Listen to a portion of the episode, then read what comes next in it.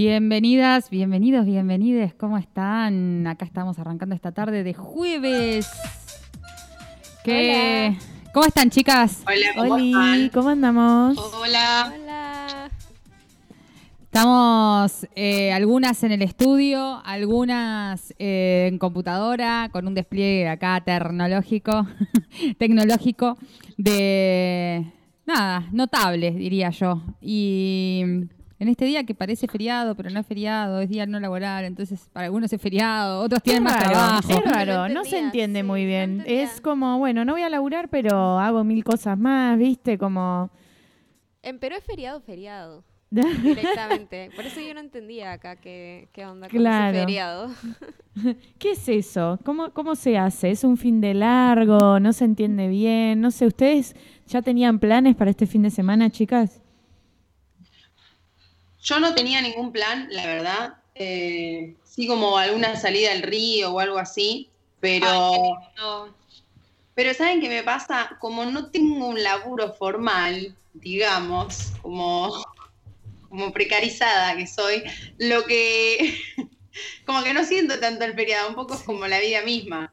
Exacto. Yo ahí dije, para mí no existen los feriados. Esa fue mi respuesta, porque no existen realmente. Sí, aparte también, bueno, obviamente por un problema de guita que la tenemos todos, digamos, no no podemos ir este fin de largo, ¿no? Ya es como... Y aparte, bueno, Claro. además de guita, el coronavirus, no nos olvidemos, por favor, de Claro, que estamos ya en una no hay pandemia. plata, ya no hay nada, Ya no hay nada, solo hay coronavirus. no queda nada. Yo tenía ganas, no me acuerdo viajando a qué encuentro fue, que decía que había que cambiar la canción de.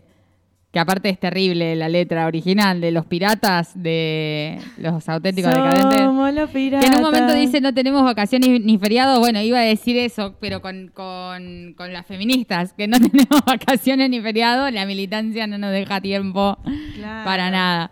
Pero bueno, felices igual. De, en realidad es como un tiempo que invertimos en, en eso, en hacer lo que nos gusta. Sí, que, es, claro, que es meternos en todas estas cosas como por ejemplo emprender esta radio. Que arrancó también casi con la pandemia que se va cumpliendo un año. Ya se cumplió un año. Se cumplió un año. Que los cumpla feliz, que los cumpla feliz, que lo cumpla pandemia. No, malísimo, No, malísimo, re triste, re Sí. triste. Eh, no sé qué sentirme, cómo sentirme al respecto. La verdad que me da mucha tristeza porque yo lo hago en joda esto, ¿no? Para no llorar. Claro, uno se ríe para no llorar. Pero igual eh, es muy loco porque cuando, cuando arrancó la pandemia estábamos como en otra instancia de encierro y en otra instancia de contagios y es como muy diferente a la situación actual que estamos teniendo en ese sentido. Pero yo me acuerdo, eh, no sé cómo lo recuerdan ustedes, pero eh, como ataque zombie, ¿entendés? O sea, encerrada en un monoambiente, saliendo cada 3, 4 días, comprando Fernet, hasta que el Fernet se acabe. eh, y Sí, eso, era muy acuerdo apocalíptico. mal, y me acuerdo, me acuerdo patente que una noche estaba durmiendo y se escucha como un, un auto que pasa diciendo como recuerden estar todos encerrados en sus casas, hay coronavirus, como una No. cosa así como, Wow. ¿qué mundo es este? Qué flayado. La purga. Sí. Como el reverendo de los Simpson que pasa corriendo. Todo está perdido, señor. Sí. Yo lo recuerdo con mucha epicidad en cierto punto. Eh, me acuerdo que había armado, no sé si vieron eh, Los Miserables, la canción de One Day More, que es un día más, que es cuando One todos cantan More, y hablan como de su destino el día de mañana. Bueno, yo había armado un guion con toda esa canción. Entonces, Marius y Cosette, que son la pareja, no se podían ver por la pandemia. Y el malo, que es el eh, Javert, que es el policía represor, digamos, de esa rebelión eh, de francesa, eh, era el coronavirus. Y aparecía Alberto, creo, en un momento aparecían como todos los que estaban en la primera línea, los enfermeros, las Por favor, enfermeras. hagamos una Bueno, representación. nunca lo de pude grabar, pero bueno, era muy épico en ese momento, como bueno.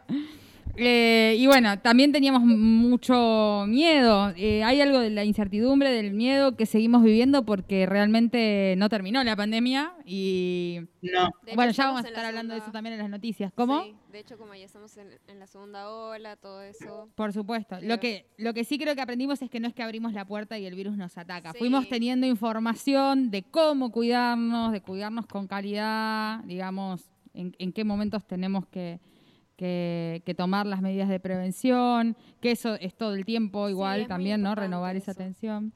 Es muy importante que usen el barbijo, que estén con gel todo el tiempo, alcohol todo el tiempo y lavarse las Sí. manos. Después, siempre que llegues a tu casa, bañarte.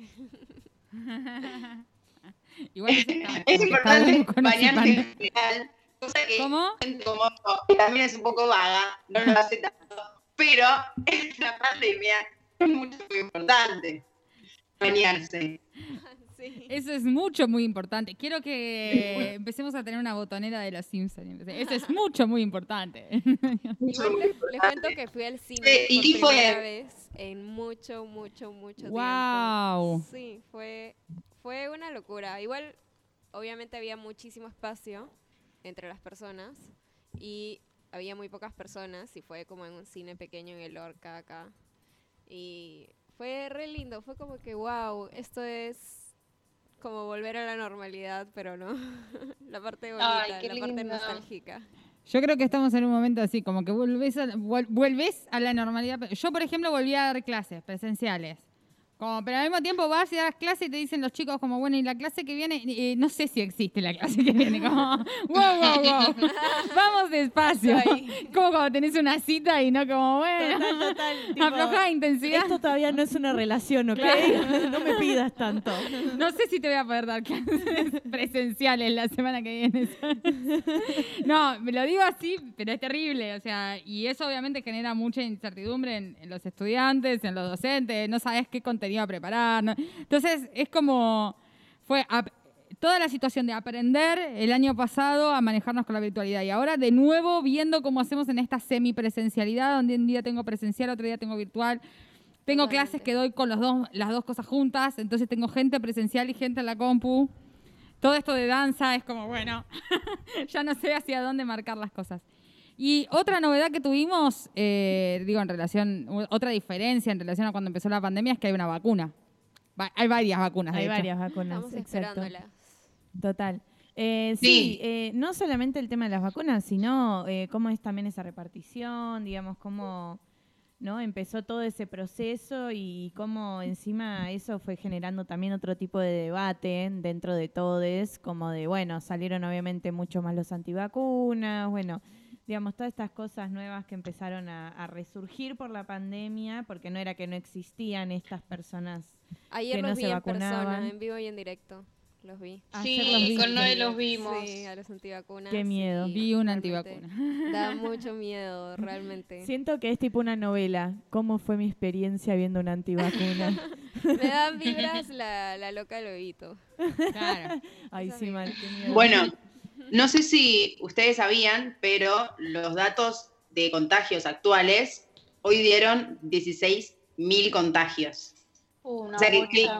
Claramente estamos en una instancia mucho más compleja eh, y donde los cuidados, y esto que es muy importante, posta hace la diferencia estar en un lugar abierto que estar en un lugar cerrado. O sea, no es lo mismo. Y como es importante tener esa información, y quería con- comentarles algo que, que- que estuve escuchando, que la vacuna esta AstraZeneca, que es la que estamos eh, produciendo en Argentina junto con México, está produciendo aproximadamente entre 15 y 18 millones de dosis por mes desde que se empezó a producir. El tema es que, ustedes díganme si me escuchan, chicas, porque yo escuchamos entiendo perfecto y con atención. Genial. Porque como estoy en la compu no termino de entender es como en cómo volver a, a esta, modalidad. De hecho, bueno, está- estábamos en silencio porque estábamos como. eh, ¿Qué pasó eh, Súper? ¿Qué pasó? Qué ¿Qué interesante, pasó? claro. por favor, no me vuelvas loca. bueno, cuestión que Argentina, en el laboratorio que está produciendo la vacuna, está produciendo bien el componente activo, que es eh, la vacuna en sí, lo que va adentro de, de la jeringa, y está mandándolo a México. El tema es que México no está teniendo insumos para poder meter el, el componente activo. Malos Em, malditos frasquitos. Porque Los frasquitos. Los frasquitos. Claro, no, está faltando la jeringa y todo eso porque Estados Unidos dice, ok, todo bien, pero nosotros la tenemos, pero no la vamos a exportar, porque no se la vamos a dar a ustedes, la verdad. No nos dan ganas, porque primero nos vamos a cuidar nosotros. Entonces, estamos en ese, en ese caos donde de repente estamos produciendo vacunas, pero no las estamos pudiendo tener. Eh, así que se supone que para abril-mayo eso se tendría que resolver y tendrían que estar llegando estas vacunas, además de la de China, la de Rusia, es. Eh, pero bueno, por un lado es una noticia mala, porque estamos como en una brecha, en una breta ahí como complicada, eh, pero por otro lado, bueno, si esto se resuelve, tendríamos eh, vacunas. Sí, también igual no hay que perder de, de, digamos, de, de eje, de que nada, por lo menos Argentina ya negoció para tener 65 millones de vacunas acá en el país, eh, obviamente de las que vienen de afuera, como las que vemos todos los días que vienen de, Spu- de Sputnik B, de, ¿cómo se llama la otra? Eh, la de Oxford, ¿no? ¿Cómo es? La de Oxford es AstraZeneca y la Ah, otra es la Sinopharm, que es claro, la ahí china. está. Bueno, eh, bueno, y esas cosas que van llegando, digamos, todos los, toda- casi todas las semanas están llegando, y en total van a ser como 65 millones, obviamente repartidas entre primeras y segundas dosis, no sabemos si el número va a ser redondo, Exacto. pero obviamente estaría re super cool ah, que se empiece a fabricar y se pueda hacer, envasar y que obviamente empiece a llegar, porque a ver, esto es una necesidad de ahora ya, eh, encima ya siempre tipo me quedó la duda de cómo es que puede, o sea, cómo puede ser que un país no tenga los insumos suficientes, o sea, obviamente tiene que poner a todas las fábricas a crear en- eh, envases, jeringas y todo eso para ponerse a disposición de, de- Es lo que se necesita ahorita. Y Yo lo- también, claro. t- Y también el trabajo. eh, O sea, no tiene sentido Claro. ni siquiera como por Total. ningún lado. Yo lo que tengo entendido es que mm, lo que falta, digamos, el faltante que, que, que no le entra a México es un faltante en realidad en muchos lados, que es un solvente, no solamente son los frasquitos.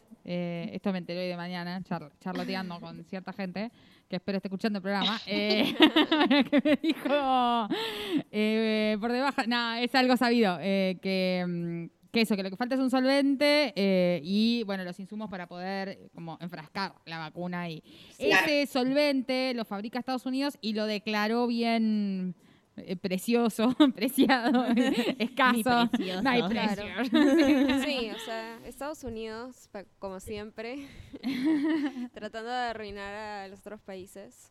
Pero de todas maneras creo que es súper importante que tengamos en cuenta, o sea, no solamente, esta es la primera vez que muchos experimentamos algo así como lo que ha pasado, pero eh, la verdad es que no es, no es que sea la, vaya a ser la última vez que suceda o que sea la única pandemia, que entonces realmente tenemos que ir por la producción nacional para poder prevenir también. Sí, sin duda. Yo creo que, o sea, son, son discusiones, o sea, por un lado está esto, que obviamente se tendría que destrabar y poder conseguir todas esas vacunas. Por otro lado está esto que dice, no, eh, como, bueno, tenemos que avanzar hacia una... pro- De hecho, hay estudios para una vacuna argentina desarrollados, no es que no hay nada. Tengo una mm, dato de alguien que por ahí podemos llegar a tener alguna entrevista sobre vacunas más adelante. Lo Chan, chan, tiro. chan, Yo, chan, chan. yo te lo tiro, ni, así como después lo vemos. Es que no mentimos cuando decimos que somos Eh, gente importante, ¿ok? Como es. Periodistas. Podemos gente ahí activar como los por contactos. favor. Esto, Tenemos contacto. esto no es moco de pavo. Claro. Eh, bueno, y tenemos, no sé si tendremos a la ministra de Salud, pero bueno, gente que sabe vacunas tenemos. Hola, No sé, Bisotti, claro. llamame, por favor. Soy- 0800. Sí, sí, 0800, llamame Bisotti. Volvé, Mabel, volvé. Eh, bueno, nada, por un lado es eso, y, des- Sí. y otra discusión es cómo los que los, países que ya tienen eh, vacunas desarrolladas, eh, que son potencias mundiales, eh, no nos chantajean con todo eso, porque es como eh, esto que hablábamos hace el programa pasado hablábamos, como países que ya tienen más vacunas que las que pueden dar en este momento, es como dale, habría Más que vacunas que personas. Claro. O sea, en su propio país. O sea, dale, amigo. Básicamente, Y después está la discusión, perdón, y después está la Sí. discusión interna que tiene que ver con que se garantice que esas vacunas lleguen a toda la población y bueno, todas las políticas internas que eh, algunos hacen buenas políticas de vacunación y otros, eh, nada, se mandan mocos. Claro. Como estuvimos contando también, por ejemplo, el gobierno de la ciudad la semana pasada. Pero sí, yo quería decir esto en relación a los países que no, no sueltan las vacunas. Es un poco de psicópata también, como bueno, ya chabón, o sea, ¿qué te está guardando? Total, o sea, es como que... Total. Tampoco no vamos a decir, para, igual más allá de la pandemia no me vas a decir que esos países ya no eran psicópatas antes, tipo, dale, No, un claro, poquito claro, claro. psicópatas. Es como, es como es eso, es como la persona que decís, ah, la verdad ni me sorprende. Ya lo Claro, venías o sea, ya está ¿cómo me vas a cambiar con conozco, esto? La verdad. Total. Estoy No sé por qué. Pero no, pero igual lo creo posible. como- Ah, y, y Pere, me enteré de otro dato. Rusia patentó una vacuna para mascotas. Ah, Oh, porque no. dicen que Ah, Claro, ahora... porque, porque no sé si es, o sea, una nueva cepa o qué de coronavirus, que ahora, tipo, tus mascotas, o sea, gato, perro, No, lo que sea no que tengas, digas eso. pueden tener coronavirus, entonces se está patentando paja. una vacuna para el gato y el perro. Así que ya saben, llamen a su veterinario de confianza y pidan las O vacunas sea, ahora de también tenemos que luchar para, para nuestras mascotas, para que nuestras mascotas se vacunen. Lo hacemos. Claro, o sea, Lo hacemos. No. apenas tenemos vacunas para los humanos, menos para los animales. Vamos Me a lo imaginé a Chimo, Chimo es mi gato, mirándome con la cara de culo, con la que me mira todas las mañanas cuando me comida, como diciendo vacuname, hija de yuta. Si te traes vas a ver lo que te va a pasar. Claro, total. Bueno, eh, no sé, ¿quieren que vamos a escuchar una canción? ¿Nos quedó algo por contar? Vamos, vamos a un No, vayamos, vayamos a escuchar una canción. Hoy vamos a, a escuchar la canción eh, Green Lover de Lisandro Aristimuño y Gabo Ferro. Ay. Los amamos.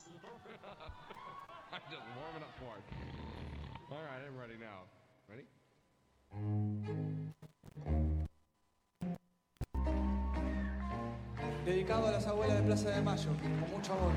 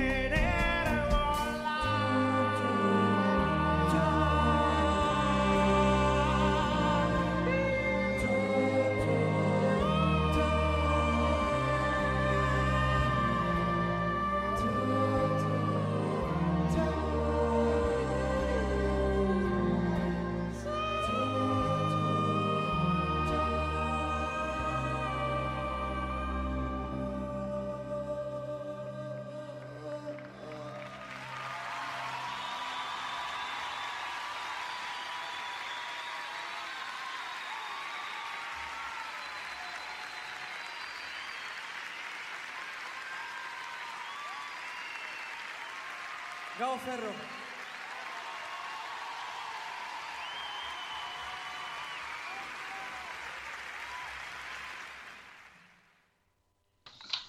Bueno, y ahí volvíamos de escuchar este tema tan hermoso y tan lindo y tan tranquilo. Ay, me aflojó toda, no sé qué onda. La voz de Lisandro No, es como que ah, me, me deja en Los paz. amo. Tipo, la meditación es, es como... No lo había escuchado, estaba muy bueno. Sí, sí, hay un par de temas que me gustan igual de Lisandro. Hay que, voy a ser honesta, hay a veces que ya se vuelve un poco pesado hablando del amor y todo eso, como, bueno, ¿Qué? supera. Atrevida loca. El más. No, con Lisandro no. Bueno, Bueno, che, pero es verdad, hay a veces que ya se vuelve un poco intenso. Che, ¿qué querés que haga? O sea, sí. Sí, es intenso. Es como un Jorge mucho. ¿entendés? Tipo como, o un, ¿quién más? ¿Quién más? Eh, tirame, tirame otra, no sé, un, un Luismi. Ah, medio pesadito. No. Es, es más dulce, pero, pero es más, es lindo, es lindo. Bueno, Pero para a mí, a mí esa gente pesada que canta del amor, a mí me encanta.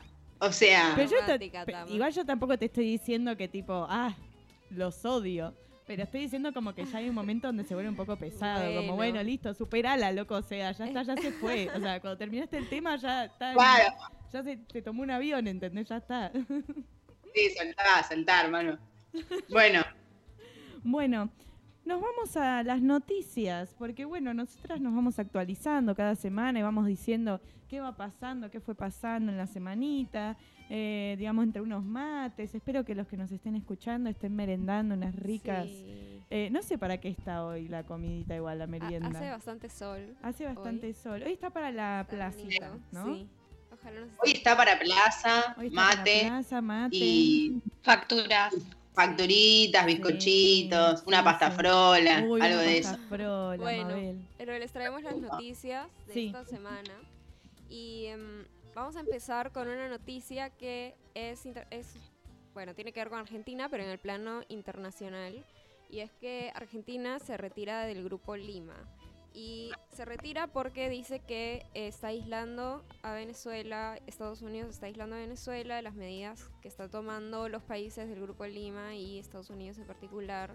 Eh, es más una formalización de su retiro porque eh, en realidad Alberto Fernández pertenece al grupo Puebla, que es como eh, la versión progresista del grupo Lima, digamos.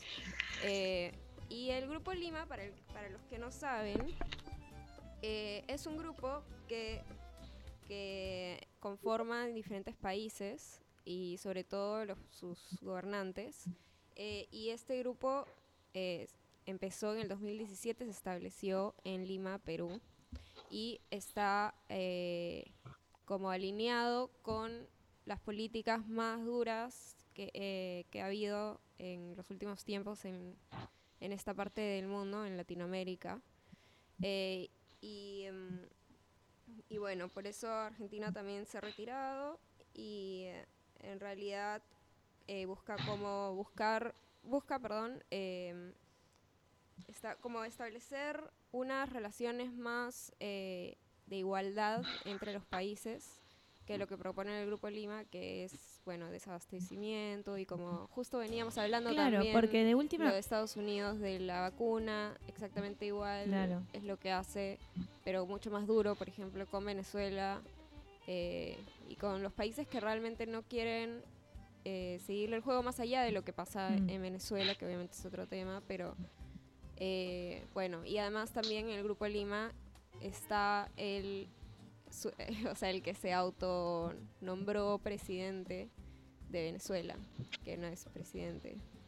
Maduro. no, eh, No, ¿quién? Guaidó, el que no Ah. es presidente. Ah, el toque. Sí. Sí, igual eso. no- yo, por ejemplo, no, no sabía mucho del Grupo Lima, la verdad, o sea, si te soy honesta.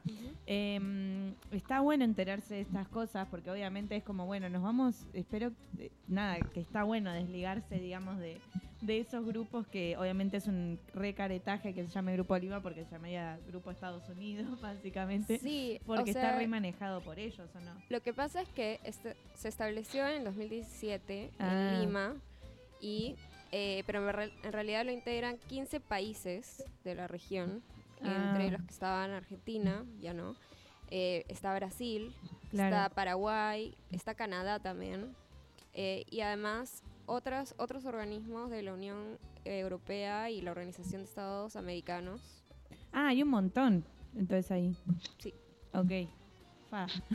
Hay un montón que supuestamente argumentan que buscan una salida pacífica de la crisis en Venezuela, pero en realidad el grupo de Lima eh, ha apoyado las como las políticas más duras contra Claro. Venezuela. Entonces no, por ahí no hay ninguna salida pacífica, más bien al contrario, ¿no? Y sí, obvio. Y más bien el grupo Puebla es la corriente progresista de es- en donde ahorita no recuerdo bien quiénes están, pero eh, sé que Alberto Fernández está ahí. Bueno, wow. O sea, bueno, bien para bien para Argentina entonces, ¿o no? Habernos ido. Sí, o sea, un buen movimiento. un buen movimiento, la verdad. Alejarse de Albert- los fachos. Albert, la bueno. verdad, la hiciste muy bien en esta, no estuvo muy bueno. Como digo, es una formalidad porque, Claro. O sea, con Macri, Argentina entró al Grupo Lima, yo Exacto. calculo, entonces, eh, bueno, esto igual hay que chequearlo. no, lo che- no lo tengo chequeado, pero, sí, igual tampoco lo dudo. pero claro, no tengo pruebas ni dudas. Claro. Bueno, y, eh, y eso, pero sí, bien. Bueno, bueno, y ahora entonces, ¿cuál es la, la próxima noticia de la semana? Bueno, bien, eh, seguimos. Vamos ahora a hablar sobre Tehuel de la Torre, que es el chico trans de 22 años que está desaparecido hace ya 20 días. Él desapareció el 11 de marzo. Eh, confírmenme si me escuchan.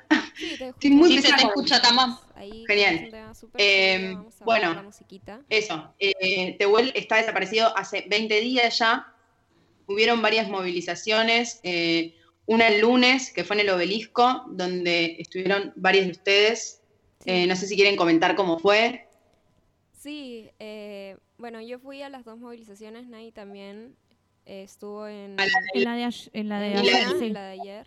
Ayer fue el Y la de día- ayer, que fue sí, en relación a la visibilidad travesti trans, donde también se convocó para la búsqueda de Tehuel. Sí, se está armando una mesa organizadora eh, entre varias organizaciones y personas autoconvocadas, y personas independientes que, eh, bueno, en la búsqueda de más derechos para las personas tra travesti trans y principalmente la búsqueda de Tehuel que, bueno, nos tiene muy preocupadas a todos que todavía no aparece, aunque ya hay detenidos y todo, pero no tenemos información sobre él.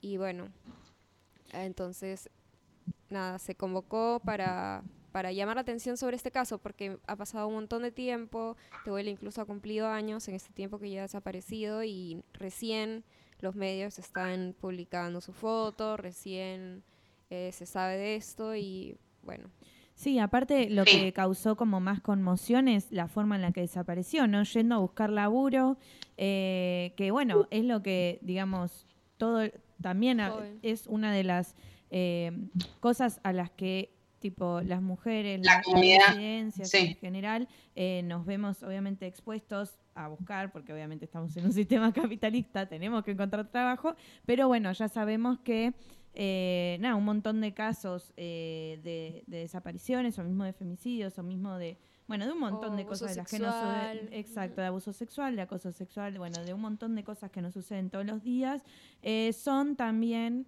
por buscar trabajo, por falsas entrevistas de trabajo, eh, así que bueno, obviamente Sí, donde- también... donde la necesidad eh, te expone a situaciones eh, cada vez más complejas y exacto. difíciles, y más en épocas donde la crisis económica está tan fuerte, y para comunidades y, y minorías que también están tan vulneradas.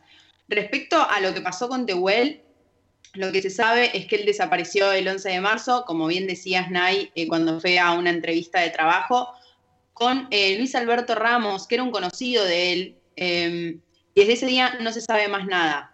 En su momento eh, hay un tal Oscar Montes, que es una persona a la que allanaron, ni bien desapareció, desapareció Tehuel, pero no encontraron nada. Resulta que el viernes encontraron un teléfono de, de Ramos donde en el día sábado descubren que había una foto de Tehuel con, eh, con Montes y otra persona más. Eh, y desde ese momento se lo detuvo a Montes y el tipo él no quiso declarar en la indagatoria nada, no se sabe más nada, ninguno está diciendo nada. eh, y bueno, y se los imputó por falso testimonio y encubrimiento y etcétera. Todavía no se sabe nada de Tehuel, se lo sigue buscando. pero bueno, claramente esta gente algo sabe, alguna información tiene. eh, y es esa la información que hay eh, hasta ahora. La verdad que es, eh, no sé, a mí me, me da mucha impotencia y al mismo tiempo esta cosa de la desesperación, ¿no? O sea, no puede ser que una persona desaparezca y no se sepa nada y máximo es porque entre- entras tipo a un celular de otra persona y esa persona encima no puede hablar, como, dale, o sea, no, Sí, no, no se puede. No puede, no quiere. Obviamente, O sea. obviamente está encubriendo, pero es como, eh, no, te juro, no me llega a entrar a la cabeza, ¿me entendés? Este tipo de cosas cuando suceden y cómo suceden y, y por qué encima, eh, nada, estas personas siguen encubriendo y siguen manteniendo, o sea, digo, como qué caca tenés que tener en la cabeza, ¿entendés? Para eh, decir, ah, bueno, los voy a encubrir. Em, Justo, bueno, ayer en las, en, en las movidas que estuvieron sucediendo esta semana por Tehuel, eh, la verdad que, nada, eh, es súper emocionante ver la participación, digamos, de, de la comunidad LGTB y mismo de la comunidad Sobre todo la trans. comunidad travesti trans, obvio. la verdad es que yo creo que el resto de la comunidad y de personas que Sí. también no son de la comunidad debemos unirnos más Total. al reclamo, a la exigencia de que aparezca Tehuel ya y con vida y que lo estamos buscando. Pero sí, hay mucha mucha unión entre, entre la comunidad trans y travesti para hacer que este caso sea... Para sea- encontrarlo. sí, Para encontrarlo vivo y ya para y que que su cara aparezca. salga en todas partes, para que... Para que se respete todo- también sí, su, su su identidad. identidad. Ujú. Eh, la verdad que eso, es muy, es muy emocionante el ver cómo se levantaron eh, y mismo cómo también nosotros no nos tenemos que concientizar y también nos tenemos que, que levantar eh, y apoyar, digamos, a las comunidades porque no, porque pasa todos los días. Es la verdad que no apenas pueden tener un trabajo como ahora recién tuvieron una ley de cupo laboral trans, digamos, donde Claro, se les exige. Tiene que ser implementada ya. Exacto, tiene que ser implementada, tiene que ser discutido. Tenemos que realmente, o sea, ponernos al día con todas estas cosas. No puede ser que, que sigan desapareciendo eh, personas trans por, por eso, por buscar Sí. trabajo. O, las, Eh. o, o sea, hay muchos transfemicidios también. Eh, Algo que sucede todo el tiempo y no se conocen sus nombres, no se sabe de, de en general con las personas trans la vulnerabilidad que viven es, es muy fuerte y Total. tenemos que em, nada seguir buscando a Tehuel y seguir luchando por, por porque se implementen ya todas estas medidas. Total, pedimos justicia entonces. Bueno, nos vamos a otra noticia. Yo tengo Bueno. que decir algo. Ay, ahí pusimos la musiquita de nuevo, se nos había ido porque bueno, era un tema serio, la Es verdad que, que- estamos hablando y necesitábamos full, De repente concentración. hizo como un baile muy chistoso en el que hacía una doble seña. Ah, es que ahora estoy, soy la mujer señas. Entonces era como, no sé cuál de las dos señas tengo que eh, claro, le estoy hablando a Jiménez, le estoy hablando a Delphi, estoy tirando ahí todo, toda la data. Yo sola me quedé en sus ojos, no pude, no pude decir Ay, nada bebé. Eh, no, en otras noticias, eh, en otras noticias, amigos, eh, se aprobó la ley de educación ambiental, lo estoy diciendo bien, permítanme Sí, la chequearlo ley de aquí. educación ambiental, media sanción. Claro, tuvo media sanción, si yo ya dije, ya, ella ya la aprobó, bueno, yo en mi cabeza ya la aprobé. Eh, Alberto, ¿me apruebas la ley? Ah. Es que yo, cuando era chica, eh, ya pensaba en educarme en esos términos, de hecho. Delphi Posta. ya estaba en el Congreso cuando era chiquita. En mi imaginación. Veía- no, leía mucho, posta, esto es verdad. Leía mucho Mafalda y me paraba en, mi abuela tenía, tiene como un, como un escenario en su patio. No sé, es una cosa rara que tiene como una altura. Entonces yo me paraba ahí porque a ella le gustaba la escena y daba discursos como Mafalda y decía que había que cuidar el planeta porque el planeta se iba a terminar y que estábamos extinguiendo a todas las especies y decía todas Esa esas cosas. Sí, sí, vegana sí. me encanta. Ay, Es que el tema de la lucha por los recursos naturales, por la defensa de los recursos naturales, porque haya, o sea, porque se cuide el ambiente donde vivimos contra la contaminación que genera cambios climáticos terribles, perjudiciales, no solamente para la fauna y la flora, sino también para los seres humanos. No es algo que empezó ahora, ni es algo que conmueva a los jóvenes ahora, porque creo que es algo que, que suele prender mucho en la, en la, en la juventud, pero por eso, porque cada vez se hace más latente el hecho de que nosotros no tenemos un futuro posible. O sea, las nuevas generaciones cada vez tienen menos visión de futuro y tiene mucho que ver con lo que se le está haciendo al planeta. Por eso, muy buena esta- que esto haya tenido media sanción en el Congreso Sí, y total. que hay cosas que si bien a veces en la escuela se dan, eh, necesitan otra atención, necesitan que las currículas las encuadren de otra manera, necesitan que eh, la formación de profesionales docentes, de la formación em, de, de los contenidos tenga otro encuadro, otro enfoque que permita eh, verlo dimensionado de otra manera y con otra complejidad. Así que esta ley creo que apunta para eso y sumar que el lunes, ya pasó hace bastante, pero el lunes 22 de marzo, porque tuvimos un fin de marzo así ATR, también hubo una manifestación de los movimientos ambientalistas, de movimientos de estudiantes, de juventudes, eh, justamente por los incendios que recientemente hubo en eh, la provincia de Chubut y en el sur. Perdón, ibas a decir. No, en la Patagonia, a En la. Patagonia, gracias.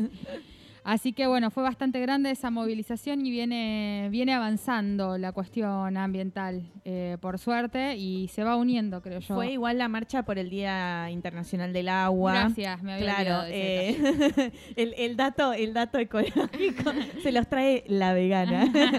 Yo voy a vacunar a las mascotas y bueno, no, eh, Eh, sí, se aprovechó ese día para, bueno, hacer esta movilización y además de los incendios, quería también decir que eh, hay más problemas ambientales como las megaminerías y, y demás que, que es- nada, se fue pidiendo para que se pare.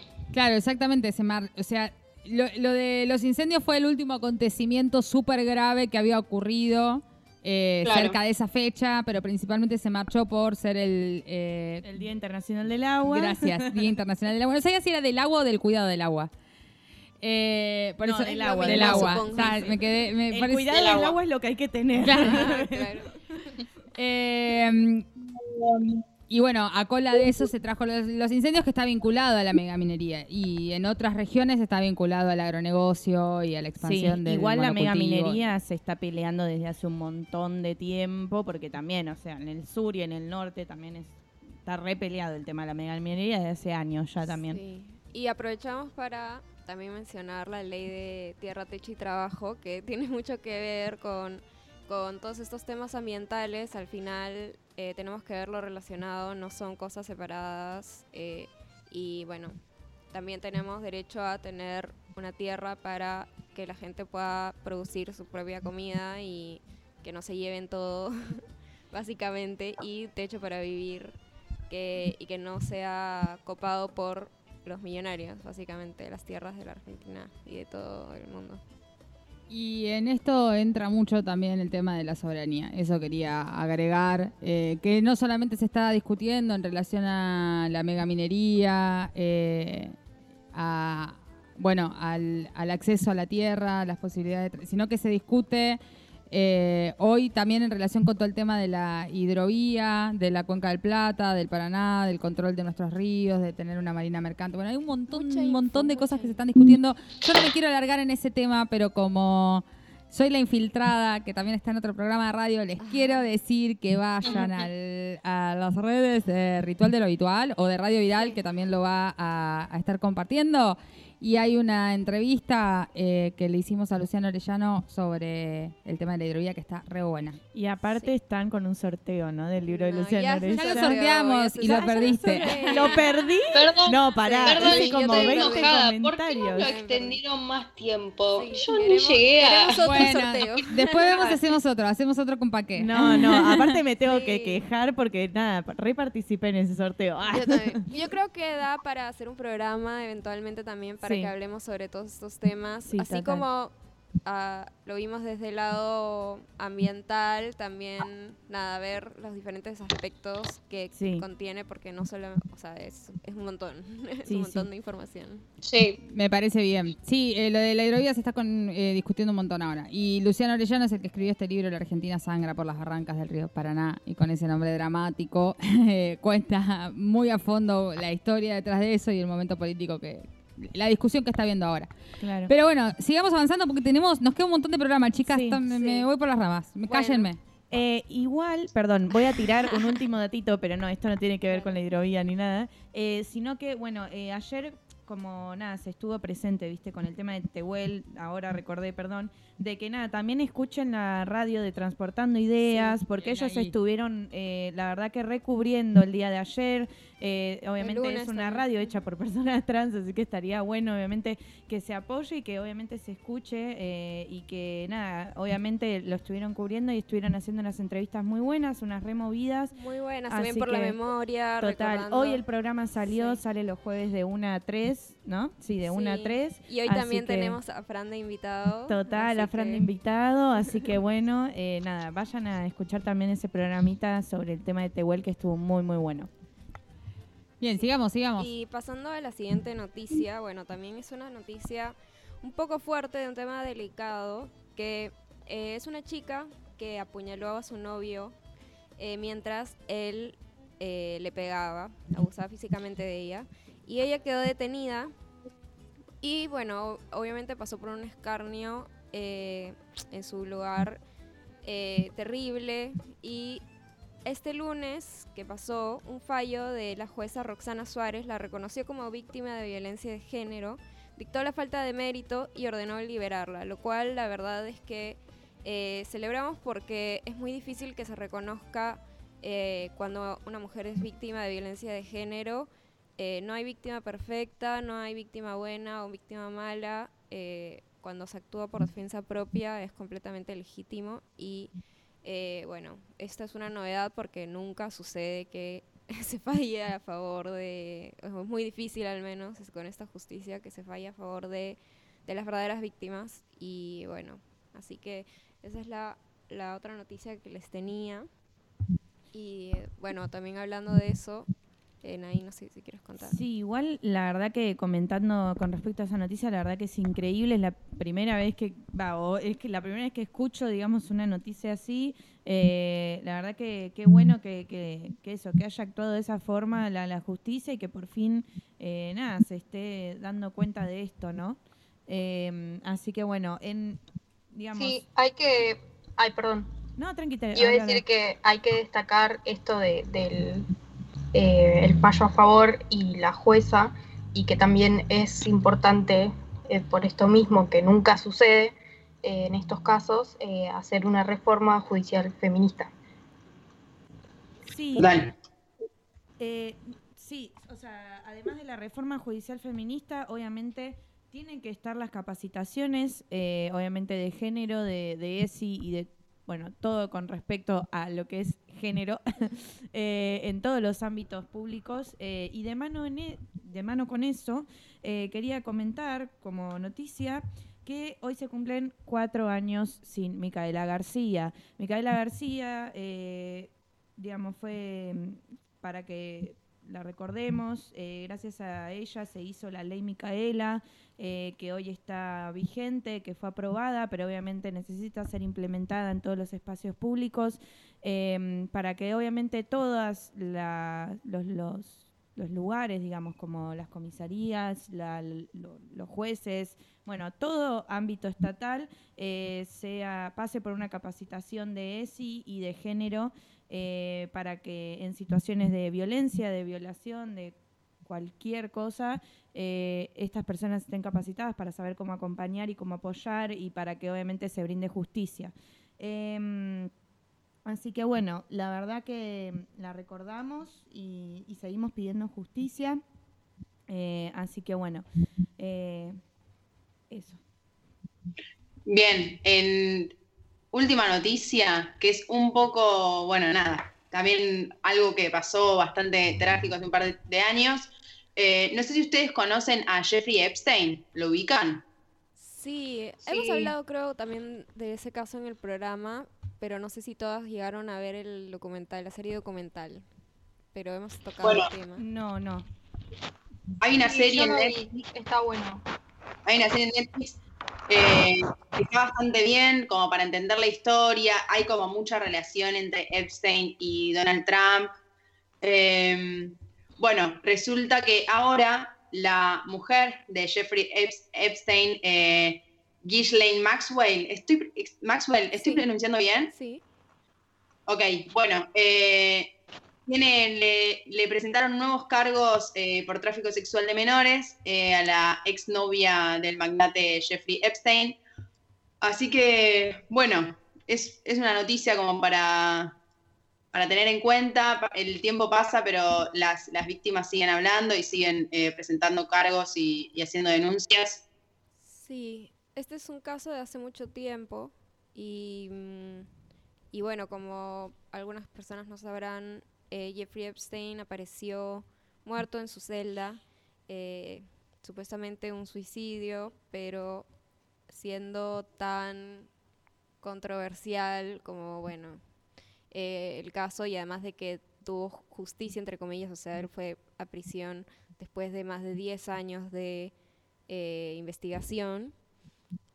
Bueno, que ahora hayan atrapado a esta a su pareja es muy importante para las víctimas. Ella era la que reclutaba a las víctimas y también eh, abusaba, abusó de, de algunas víctimas, ¿no? Eh, según sus testimonios. Y, mm, y bueno, es fortísimo esa red de trata que se dio ahí. Con, con eso es terrible. Sí, la verdad que hoy Qué en día, terrible. por suerte, digamos, se está, se está hablando más, se están conociendo más ese, esos casos, eh, como pasan con muchas personas, ¿no? De mucho poder, de mucho dinero, de mucha fama, eh, que están saliendo a la luz como lo que son, que son o pedófilos o que son eh, parte de una gran, ra- gran, gran, gran red de trata. Eh, así que bueno, está, está muy bueno que, que bueno, que, que se vayan enterando y mismo que empiece la justicia a actuar, ¿no? Con- respecto a estos, a estas personas. Claro, y que se- también se sepan los nombres de los que estuvieron involucrado- involucrados, perdón, porque son muchas personas conocidas de mucho Exacto. poder que eh, a, la- a las que les traficaban eh, niñas o, mu- o mujeres y bueno, creo que es importante que se sigan investigando Total. y saber quiénes eran estas personas que consumían tráfico sexual eh, que era otorgado por, por bueno Jeffrey Epstein y Maxwell. Sí. Así que, Bien, bueno, bueno, vamos ahora a escuchar la canción eh, La memoria de León Gieco y seguimos.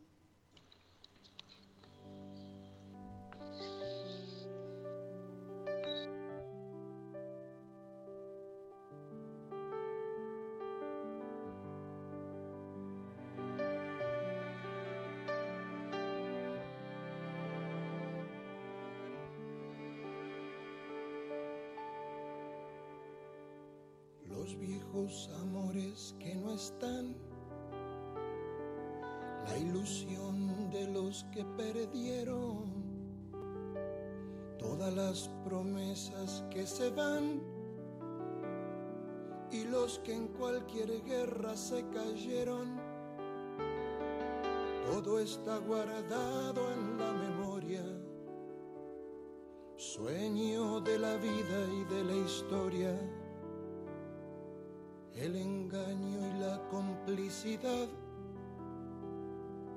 de los genocidas que están sueltos, el indulto y el punto final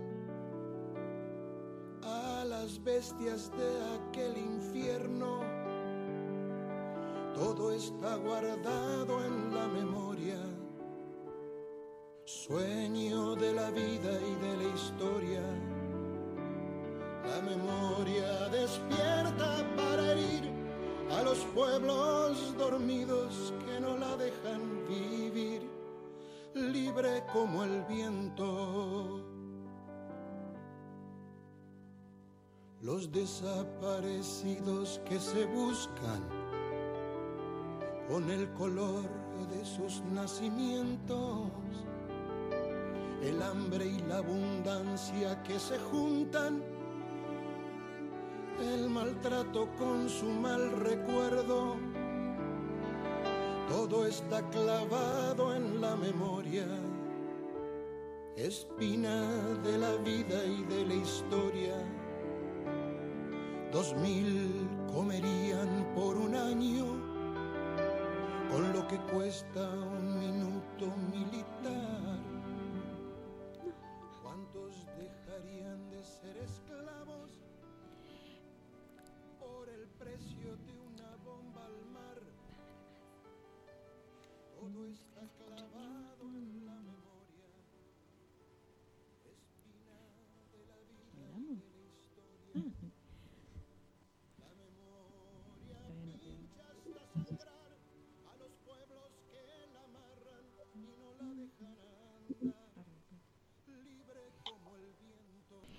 Bien, estábamos escuchando a León Gieco con el emblemático tema de la memoria, hermoso.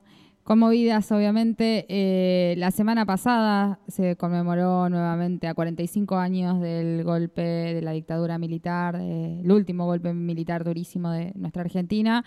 Eh, y teníamos preparado, obviamente, un programa especial que no pudo salir, como saben, porque tuvimos unos problemas técnicos, así que parte de las entrevistas y el material que estuvimos recogiendo con todas las actividades que se realizaron las vamos a tener en este programa.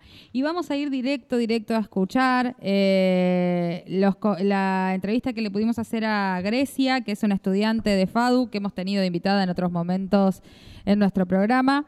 eh, que estuvieron haciendo la actividad de plantar memoria, que fue una actividad que la verdad tomó el conjunto de la sociedad, de la sociedad que fue impulsada por los organismos de derechos humanos, eh, para poder eh, hacer memoria y seguir peleando por la, por la verdad y por la justicia eh, en un contexto de, de pandemia. Y la verdad que fueron muchas las semillas que se plantaron.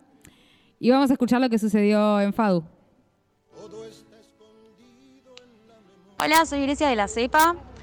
Nada, hoy un día antes del 24 de marzo, junto con otras organizaciones estudiantiles, vinimos a plantar árboles eh, para conmemorar eh, los 30.000 desaparecidos. Eh, y nada, nos parece una actividad muy importante y la celebramos junto con todas las organizaciones y los estudiantes.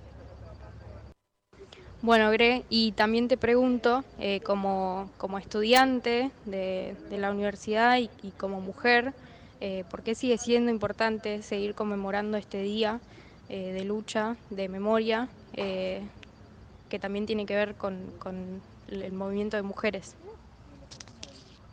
Eh, yo creo que para nosotros es súper importante recordarlo. eh, como estudiante, desde las desapariciones que hubieron en todas las universidades, y como mujer, porque creo que una de las primeras organizaciones más fuertes eh, que hubo en su momento y que sigue siendo presente hasta ahora fue una organización liderada por mujeres, que son madres y abuelas de Plaza de Mayo.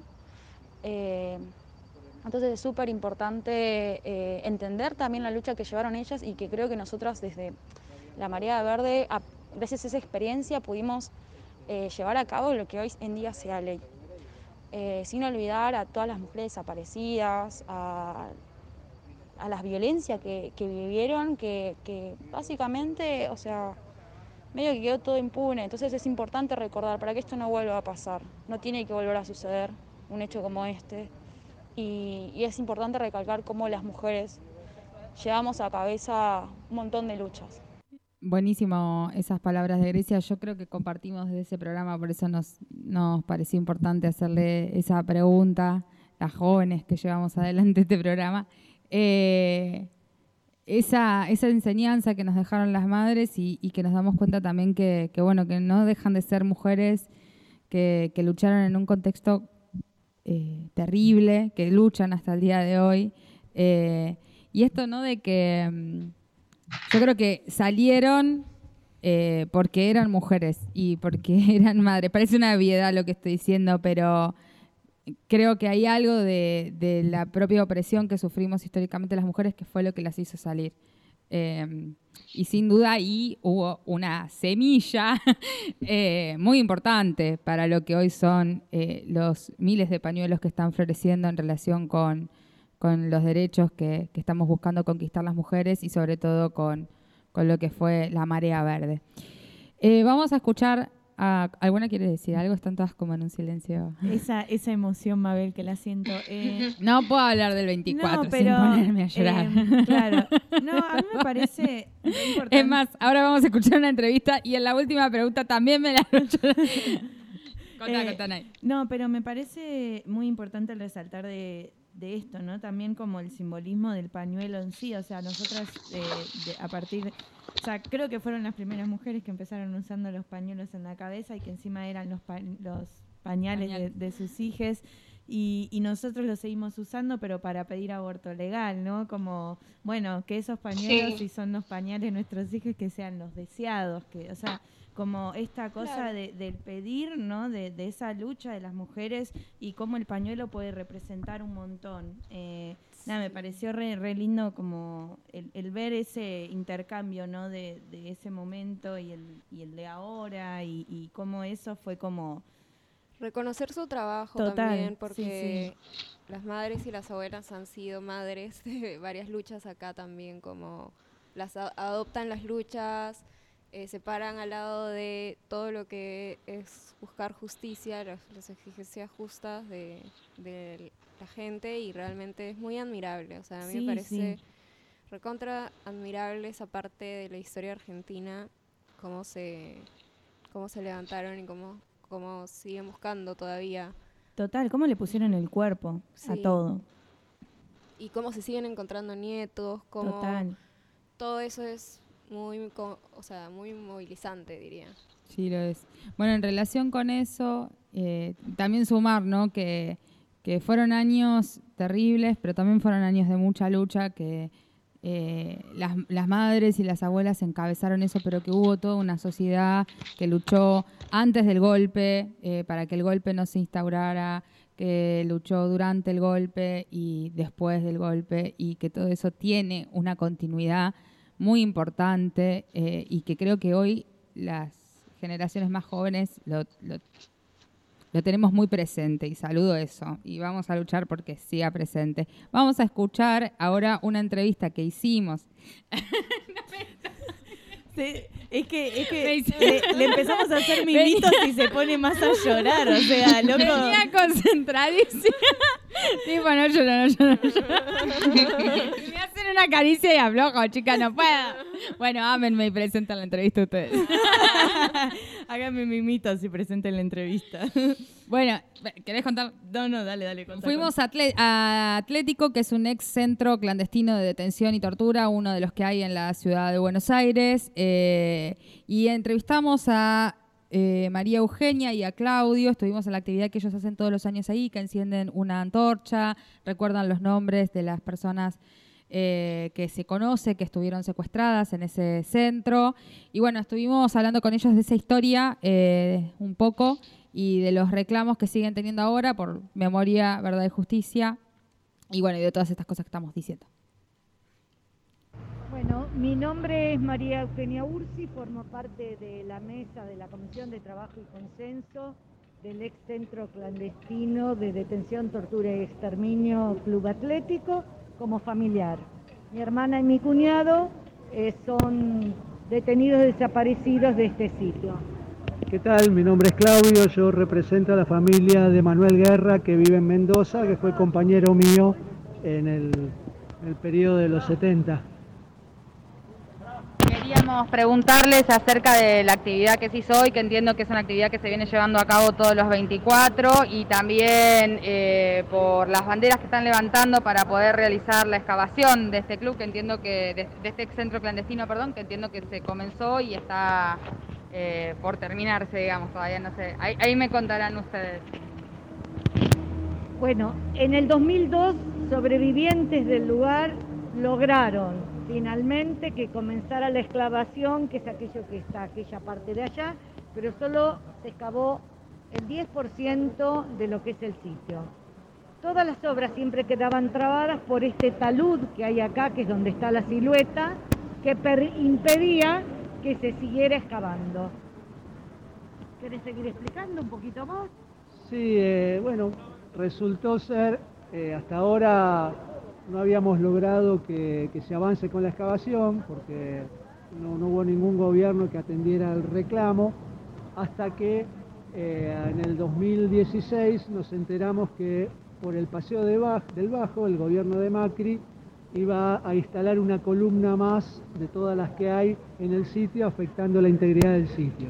Y que además en el pliego internacional para la obra, este lugar estaba pensado como un obrador.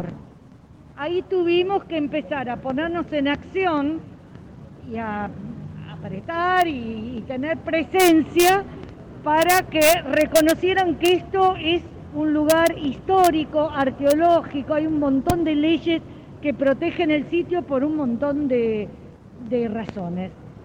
Bueno, después de lograr que, que AUSA y el gobierno de la ciudad reconozcan la barbaridad internacional que habían hecho, finalmente dos días antes de que se cierre la licitación y la apertura de sobres, logramos que se reconozca el sitio como tal.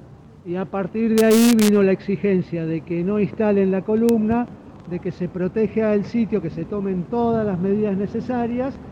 Y bueno, a partir de eso eh, empezó a discutirse convenios con ellos porque a la vez ciudad nos había robado parte de un terreno que está acá enfrente, que pertenece al proyecto del Atlético.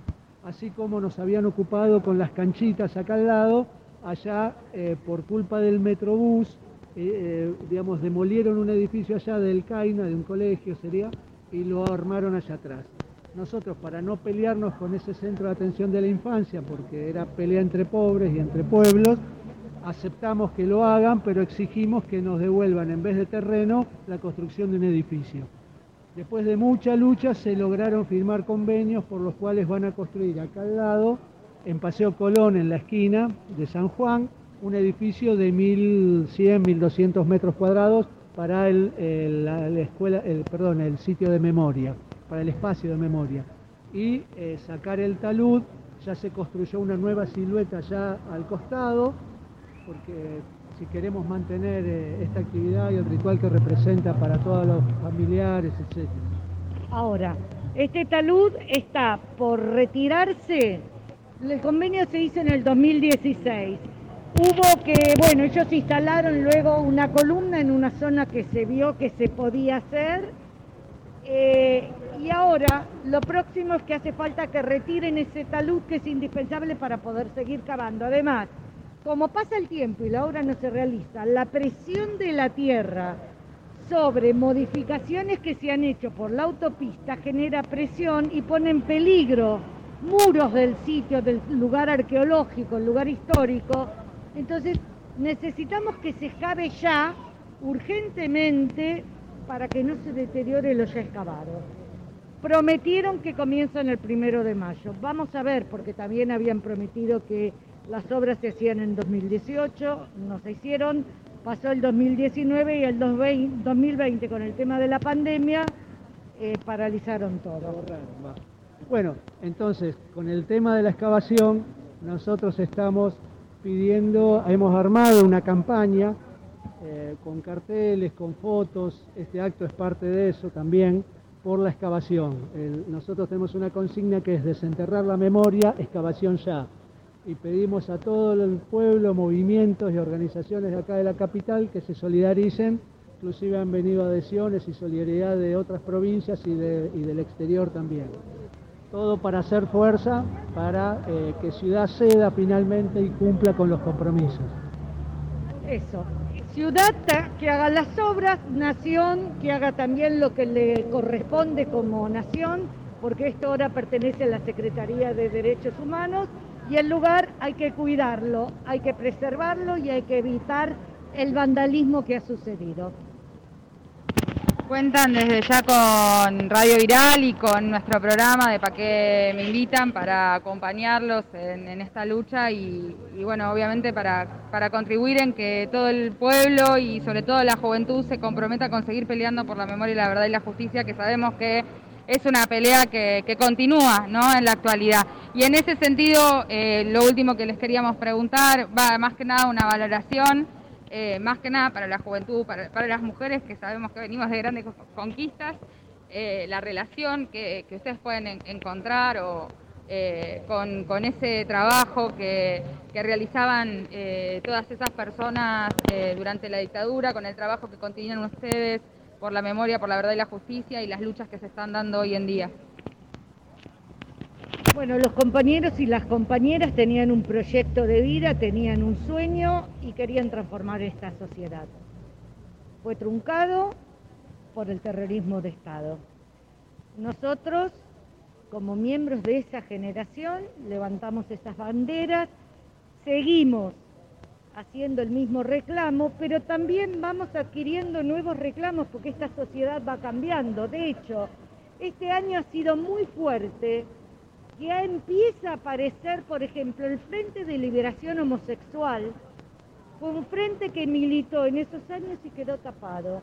Recién ahora está empezando a eh, destaparse también esa parte. Bueno, la memoria es una construcción, la vamos haciendo día a día y vamos incorporando en las nuevas luchas.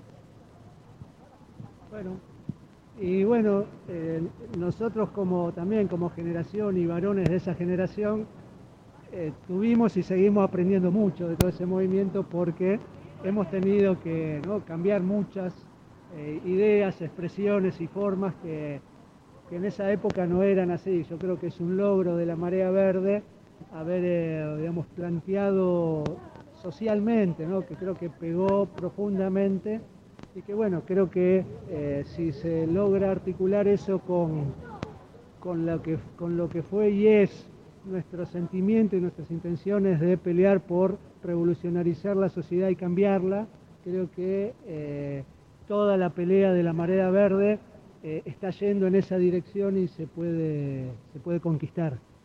Desenterrar la memoria es para seguir profundizando las luchas. Nada más que eso. Clarísimo, muchísimas gracias. Gracias a ustedes por difundir y por acompañar y por ser parte. Gracias. Mitenko plaramu.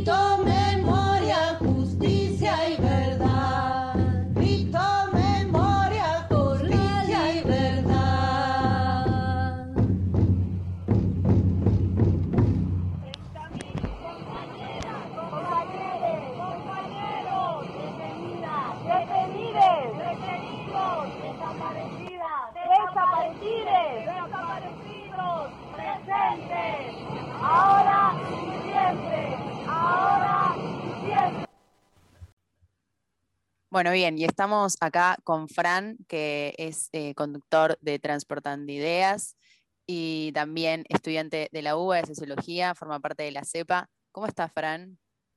Hola chicas, un gusto estar acá en su programa otra vez. Ah, me encanta ser invitado. Ya las tengo que Nos encanta que estés. Ay, muchas gracias. Che, bueno, eh, te invitamos em, para hablar en relación a lo que fue el 24 de marzo, a lo que es el 24 de marzo, y sobre todo eh, arrancar preguntándote cómo es em, la lucha por la memoria para la comunidad LGBT eh, y qué tenés para contarnos al respecto. Eh, sí, con mucho gusto. Bueno, la verdad que la memoria, todo lo que es el proceso de la memoria y la lucha por la restitución de la identidad, de, muy difícil y que sigue siendo hoy día muy difícil eh, buscar la identidad de incluso hasta personas que, que nunca la tuvieron, ¿no? Refiriéndome principalmente a que muchas personas trans nunca pudieron acceder a, a su identidad hasta hace poco y Claro. algunos siguen sin poder hacerlo. Eh, la verdad que la búsqueda por la verdad y de todas esas personas que desaparecieron también se complicó muchísimo por esto de que nadie nos buscaba en este lema de algo habrán hecho, eh, digamos que si tus hijos eh, eran putos o lesbianas o travestis, tipo eso, nadie lo sabía. Y bueno, nada, la verdad que eso es, no sé, es muy doloroso y es muy difícil. eh, y, y la verdad que incluso desde antes de la dictadura del 76 eh, era moneda corriente llevarse a- desde violentar en la calle y agresiones a, secuestrar, a torturar, a desaparecer a compañeros compañeras de- del colectivo, al Frente de Liberación Homosexual, que fue como la primera gran organización en nuestro país. Y, y bueno, que venía combatiendo contra el Estado desde antes, ¿no? Desde, desde el gobierno de Onganía que estaba con las campañas de moralidad, donde, no sé, entre, se fijaban entre exterminar la homosexualidad y después también cosas como que las mujeres no usaban y cualquier, no sé, o sea, después también le dan un sobrepoder a la policía de que, de los delitos morales, digamos, de lo que, cualquier cosa que altere el orden público y las buenas costumbres, que con el segundo H se llamaba, eh, te podían llevar preso por prostitución o exhibicionismo en la vía pública.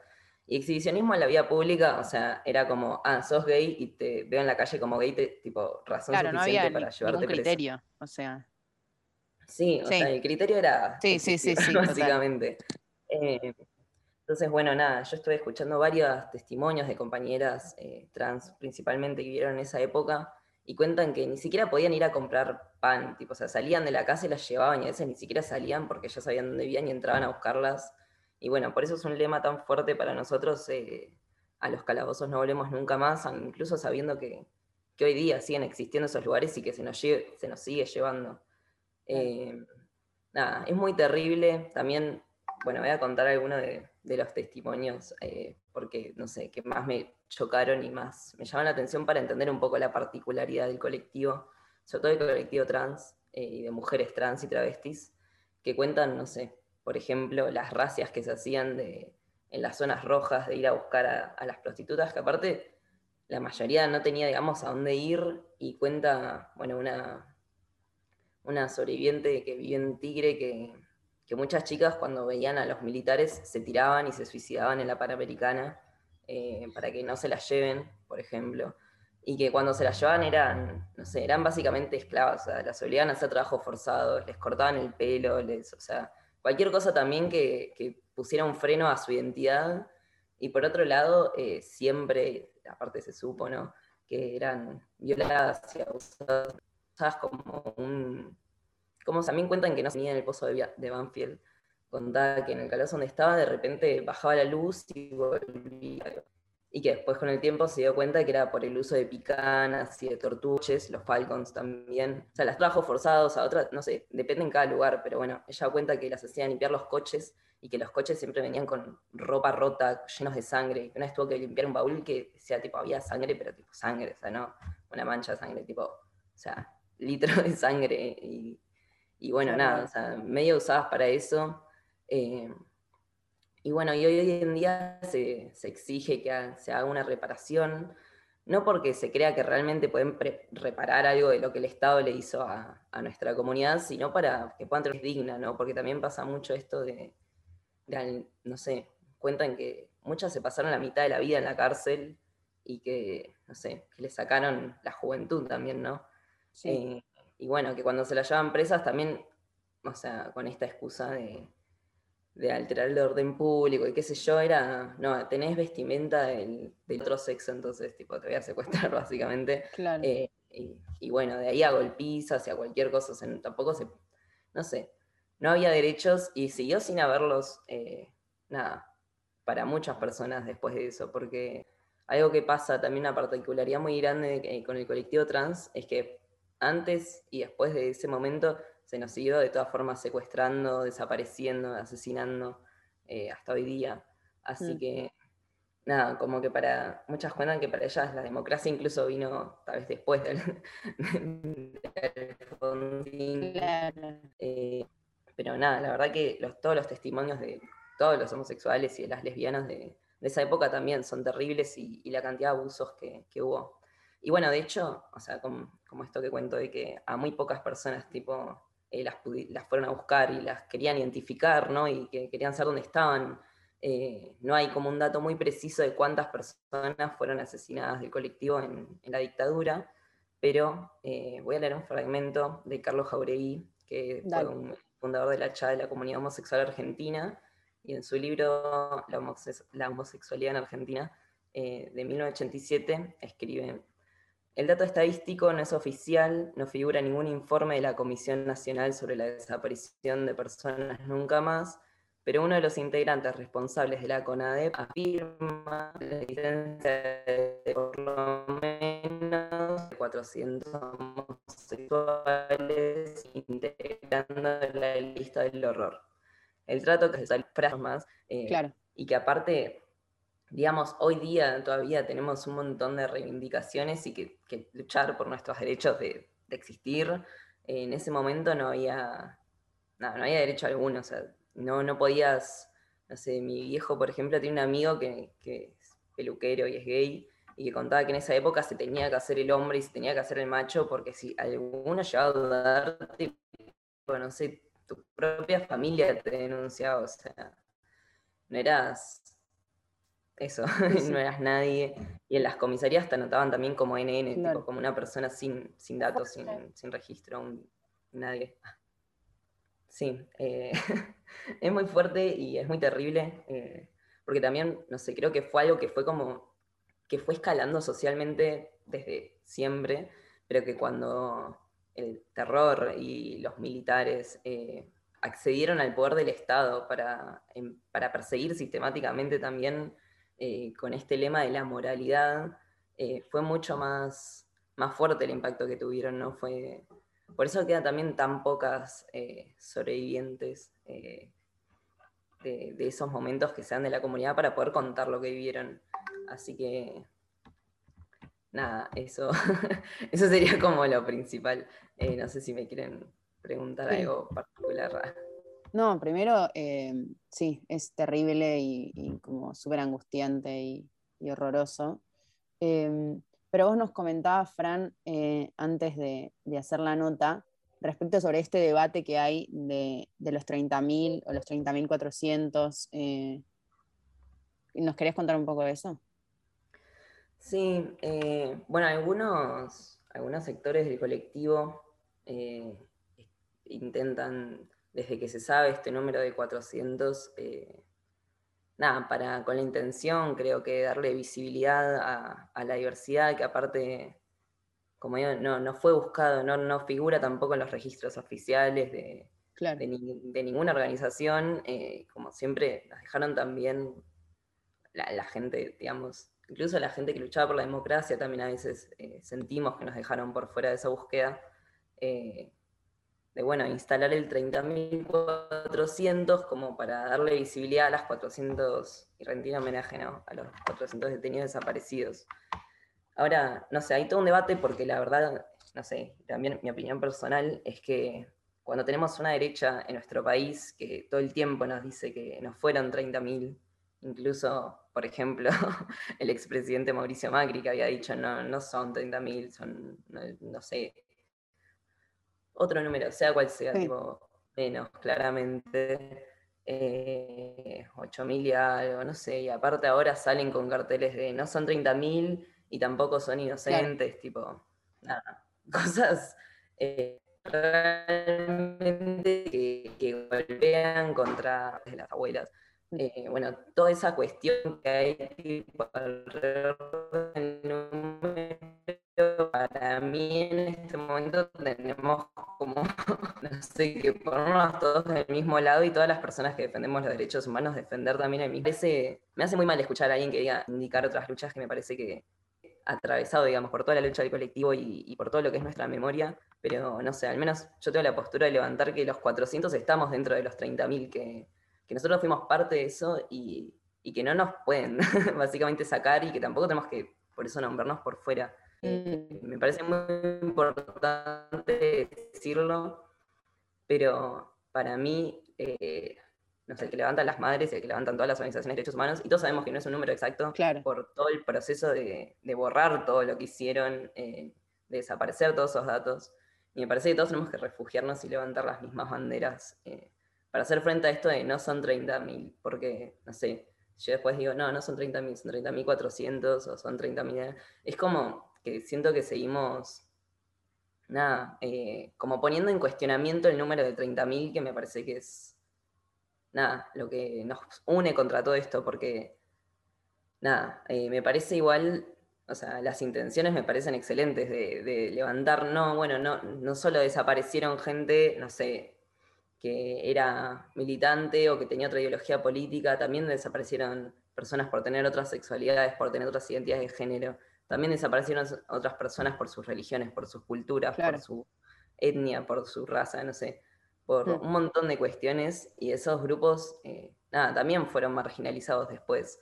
Eh, entonces, nada, me parece que está bueno luchar por la visibilización, pero a- al menos a mí me choca mucho sentir que contraponemos el número porque es como, chicos, estamos todos del mismo lado, todos queremos verdad y memoria Claro. y justicia y que esto no vuelva a pasar nunca más. Eh, pero bueno, la verdad que, como dije antes, sigue sin haber tanta información, de hecho, de, de las personas que, que desaparecieron de nosotros y bueno, en eso comentar que hay, eh, no sé, habrá un grupo que se llama Archivo de la Memoria Trans que está hace un tiempo, desde el 2014 creo, eh, buscando información desde hace años, eh, no solo sobre la dictadura, ¿no? sino sobre toda la historia de gente trans. Y, y bueno, que me parece que recolectar toda esa información es, es más que necesaria en todos lados y, y bueno, que tenemos que también estar informados y saber de todo lo que nos pasó a nosotros y todo lo que vivimos hoy día, ¿no? Eh, Sí. eso, no sé. Eh, noticia que también tiene que ver con esto, hay un chico trans desaparecido hace 14 días ya. eh, Mm.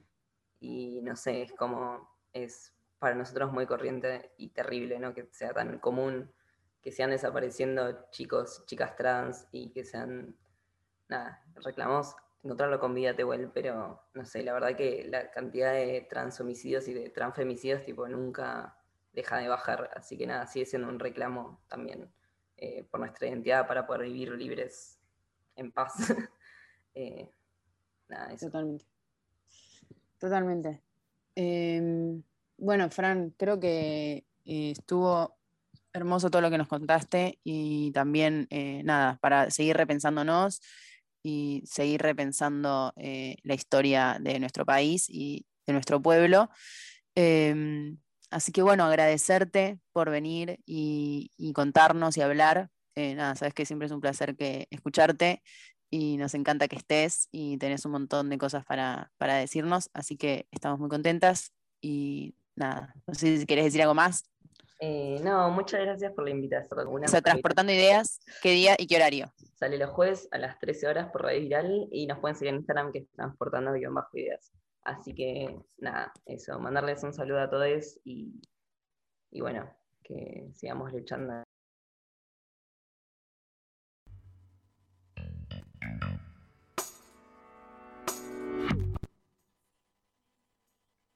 ...176... Me pusieron María Paz. Escucha, soy de 1976. Tengo la data grabada en la piel. Tengo recuerdos que se pegan como miel. Pero transformo la hiel y no me contamina. Cambio veneno en medicina. Tengo mi propia resistencia, la rima. Abro la boca porque me provoca. Y hoy vine a cantarle estas minas. Porque el rap para las madres, el rap es así. Para las madres no va asada y va para las abuelas. Dejó secuelas, altos ovarios haciendo escuela. Nena bien popular para cabezas y chetos. Quiero saber dónde mierda están los nietos. Con mi pregunta te inquieto. Vas a quedar pensando lo macho. Te lo prometo que nunca más callarán la semilla.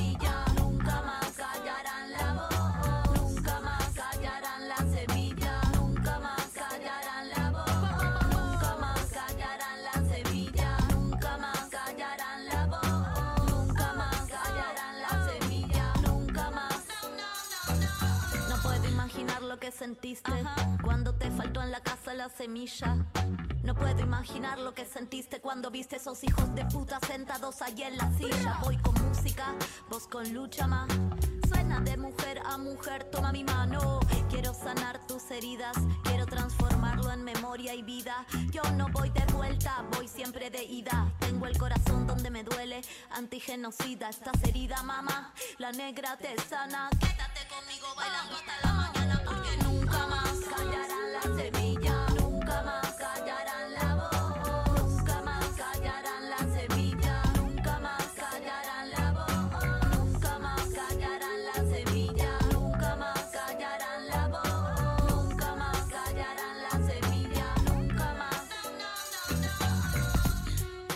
estamos, con las alas intactas. En cada paso, en cada palabra, en cada texto, en cada oración. Corazón a corazón.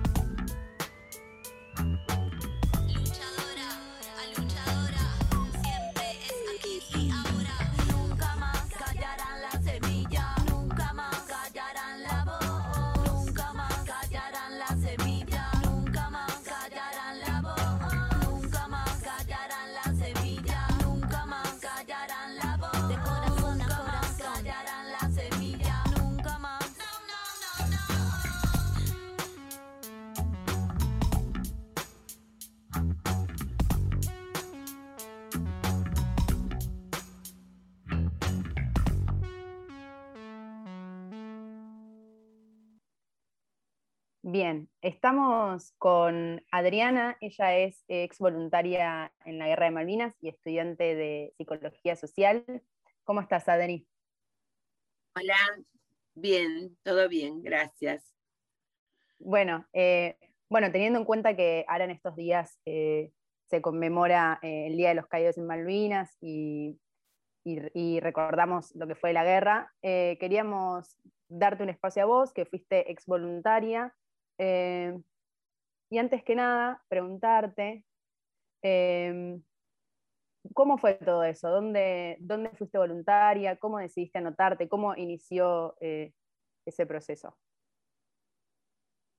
Bueno, yo este, fui voluntaria en Punta Alta, este, en la base naval de Puerto Belgrano. Eh, yo trabajaba de asistente dental en la parte de odontología y cuando terminaba mi horario de trabajo eh, cumplía la labor de voluntaria.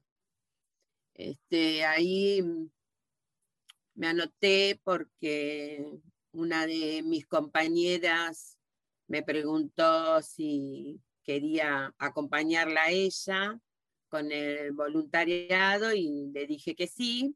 Nos anotamos, en total era, éramos ocho chicas que trabajábamos de voluntarias. Y bueno, y así empezó. Eh, fue una situación, la verdad que yo no me lo esperaba, porque uno no tiene noción de qué te vas a encontrar, qué es lo que vas a ver. Y era muy, muy fuerte la situación. Eh, Eh, ¿Cuántos años tenías en ese momento? 23, tenía Claro, 23. súper joven. Sí. Y bueno, y así empezamos a trabajar. Este, y ¿Y qué tareas hacían ahí? Y nos encontrábamos primero con, al a verlos a los soldados en una situación, la verdad, eh, tenías que ser muy fuerte en ese momento, porque eh, ellos eh, venían eh, con una desnutrición, con un peso, la verdad, muy bajo. Este, había chicos que pesaban 35 kilos, 40, con una altura de, te estoy hablando de una altura de un metro ochenta de ellos. Y en el estado que estaban también, eh, eh, quemados, con amputaciones, este, ahí veías de todo. Y bueno, nosotros el trabajo nuestro era la contención que le teníamos que brindar a ellos, eh, contenerlos en todo sentido y ayudarlos porque había familias, eh, casi toda la familia de ellos no sabían en dónde estaban. Eh, entonces había que avisarle a la familia en dónde ellos estaban. Y mm, había chicos que venían del Chaco, que vivían en pleno campo, que estaban acostumbrados nada más que a, a la cosecha del algodón, porque eso me quedó muy grabado, la verdad. Eran chicos analfabetos que no sabían escribir. Entonces nosotros teníamos que escribir como una carta y después este, mandársela a la familia, eh, avisar, este, empezar a buscar a la familia que no era nada fácil porque estaban en pleno campo y llamar por teléfono, que ll- llamamos a todos lados, en distintas provincias, de donde eran ellos o acá, chicos de acá de la capital. Llamábamos a la familia y le avisábamos dónde estaban. Y bueno, nosotros hacíamos este, la labor del acompañamiento, de, bueno, de escribirle las cartas, de ubicar a la familia, de, mm, este, de buscarle elementos, elementos de higiene, eh, no sé, después buscábamos eh, por la ciudad, gente en la ciudad, en los comercios, nos donaron un montón de cosas para ellos. En las casas nos daban este, eh, televisión para que, ella tenga, para que ellos tengan en su habitación, tenían la televisión. Después este, nos donaban en los comercios artículos de higiene, golosinas. Teníamos un depósito grande y ahí guardábamos todas las cosas que ellos necesitaban o querían, porque también les preguntábamos si querían alguna otra cosa y se lo buscábamos. Y todo fue, la verdad, todo fue gracias a la ayuda de la gente, de la gente de Punta Alta, de los comerciantes, de la gente que habitaban, este, la gente misma que habitaba la ciudad, ¿no es cierto? Sí. Y bueno, después este, también las panaderías, bueno, son to- eran todas donaciones y, y nosotros ayudábamos este, a las enfermeras que ellas tenían el rol de, de curar, ¿no es cierto? No es lo- el mismo rol que teníamos nosotras. Y lo ayudábamos a, a afeitarlos. eh, había chicos que tenían las manos este, con congelamiento y mm, teníamos que darle de comer porque no podían, no podían este, utilizar las manos. Mm. Eh, y nosotras estábamos este, guiadas por, por un padre que era el cura, el padre Luis Mancenido, Sí. Que nos ayudaba porque la verdad que al mismo tiempo también ne- necesitábamos una contención nosotras por la Claro. situación que vivíamos, que era muy fuerte. ¿Y Eh, cómo, ¿Y cómo las ayudaba? ¿Qué, qué era lo que hacía? porque a veces yo, a mí me ha pasado muchas veces que he dejado de hacer lo que estaba haciendo y me iba este, a otro lugar y me ponía a llorar. Claro. Entonces, él es como que nos apoyaba, nos hablaba, nos daba fuerzas para seguir, que a veces la necesitábamos un montón. Necesitábamos mucha fuerza para esa situación, porque una situación muy fuerte que a ellos los llevaban este, en ese momento cuando llegaban, en la situación que estaban, em, este, como es, los llevaban a quirófano y, y a lo mejor, no sé, te venían, viste, la amputación de algún pie, de una pierna, situaciones muy fuertes. Y los padres, cuando llegaban, este, muchos padres se creían que llegaban y se lo llevaban, y no era así. Este, y entonces había que ayudar a los padres también, había que contener a los padres porque cuando veían a sus hijos, este, bueno, se ponían mal desde ya, ¿no es cierto? Claro, Y era un rol como de, perdón, ¿no? Eh, De Sí. mucha contención, ¿no? Sí, Donde ustedes contenían mucho a las Sí, sí. familias, a los, a a la los- familia, sí, a sí, los sí. chicos. Después a la familia había que buscar este, algún lugar en donde quedarse, eh, un hotel. em, los mismos habitantes ofrecían sus casas, así que la familia también iban a las casas. Claro. Eh, también me acuerdo de un chico que, que vivía en el Chaco, en el campo, que era de una familia muy pobre. Cuando vino la madre y la llevábamos al hotel, eh, tenías que explicarle, viste, del agua caliente, del agua fría, eh, este, y después juntábamos un montón de ropa para que le lleve a sus otros hijos. Bueno, eh, la tarea nuestra era de todo, chicas, de Sí. todo hacíamos. Y teniendo en cuenta que ahí habían eh, ustedes como voluntarias, también enfermeras, ¿qué, qué es lo que pensabas del rol que, jugaron las mujeres en ese contexto? Eh, al margen de las, de las siete mujeres que, que- fueron a combatir a la isla, digo, después, en todo lo que sucedía eh, alrededor y en los marcos de contención, ¿qué pensás de, de eso, del rol que jugaron? Y el rol de la mujer este, en ese momento fue muy importante. Eh, por ejemplo, el nuestro como voluntaria, eh, yo te hablo de, de- de lo mío, de lo nuestro, como voluntaria, eh, fue muy importante, este, sobre todo para poder ayudar a las, a las enfermeras que tenían el rol de, de curar y era muy diferente al nuestro. Este, que nosotros teníamos que el acompañamiento hacia los soldados, eh, la contención de- del cariño, del afecto, eh, y, y bueno, y ayudarlos en todo sentido, ¿viste? Claro. Ese, el rol fue muy importante, el de las voluntarias. Sí. ¿Y, y cuál es tu opinión eh, sobre la problemática de Malvinas? ¿Pensás igual ahora que en ese momento cambió algo? Yo creo que mm, el pensamiento de antes era diferente a lo de ahora, por ejemplo, el mío, ¿no? Sí, sí, sí, lo que, tu opinión. Y mi opinión, este, yo en esa época, con, con mis 23 años, nosotros sabíamos de Malvinas por lo que nos enseñaban en la escuela.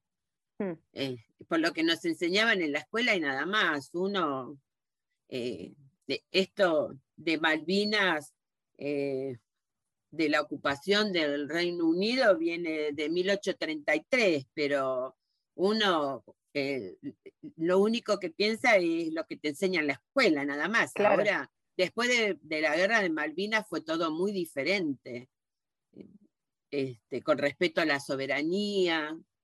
Y sí, yo creo que eh, la recuperación de nuestra soberanía sobre las Islas Malvinas em, estaría buena la recuperación, pero desde ya que por un diálogo diplomático y no por medio de una guerra. Totalmente. Totalmente porque yo creo que esta guerra, la verdad que fue una guerra muy triste. Este, a mí por medio de una guerra no me gustaría, así que Totalmente.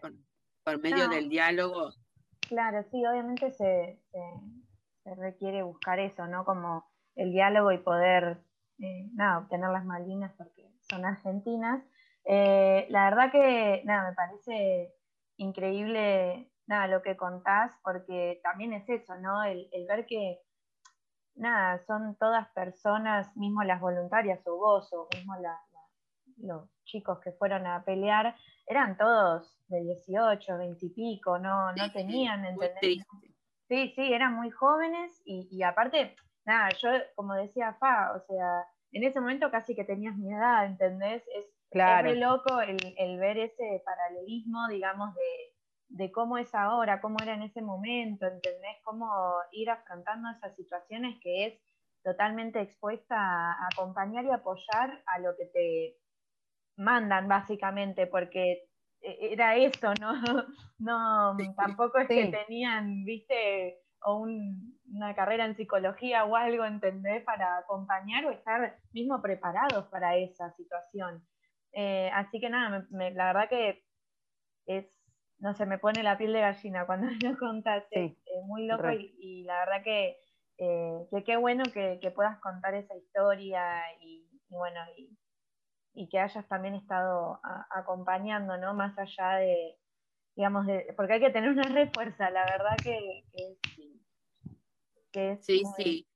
Este, sí, aparte, como los soldados, creo que las voluntarias también para nosotros fue como un postraumático, desde ya que no me voy a comparar con el soldado, ¿no? Pero un postraumático porque fue una situación que, que no estábamos preparadas para, para ver la situación de ellos, ¿no es cierto? Y No, a mí me, me costó un montón, este, me costaba mucho al principio hablar del tema porque empezaba a hablar del tema y me ponía a llorar y, y bueno, este, también, eh, chicas, les comento que yo conocí a mi marido ahí, mi marido es combatiente de Malvinas, Mira, este, así que si algún día quieren hacerle un reportaje, sí, obvio. este, lo conocí ahí, en el hospital lo conocí, y él tuvo este, ocho operaciones, los chicos tenían varias operaciones, y bueno, este, eso, así que para mí Malvinas también significa mucho porque ah, este, por Malvinas eh, conocí a mi esposo, nos casamos y, y tenemos dos hijos hermosos. Todo Claro. por Malvinas, chicas, fue toda una historia. Mucha historia, mucha historia. Mucha historia. Sí, Y sí, que representa un montón, representa un montón sí. encima. Desde Sí, lo sí, más Malvinas- triste hasta una historia de amor, digamos. Sí, sí, la verdad que sí, este, sí. Fue una historia que la verdad que no nos hubiéramos imaginado nunca, así que. Mm, Claro, claro. Bueno, eh, vamos cerrando. Te decimos muchas, muchas gracias, Adri, por, por haber estado en el programa. Posta, te agradecemos.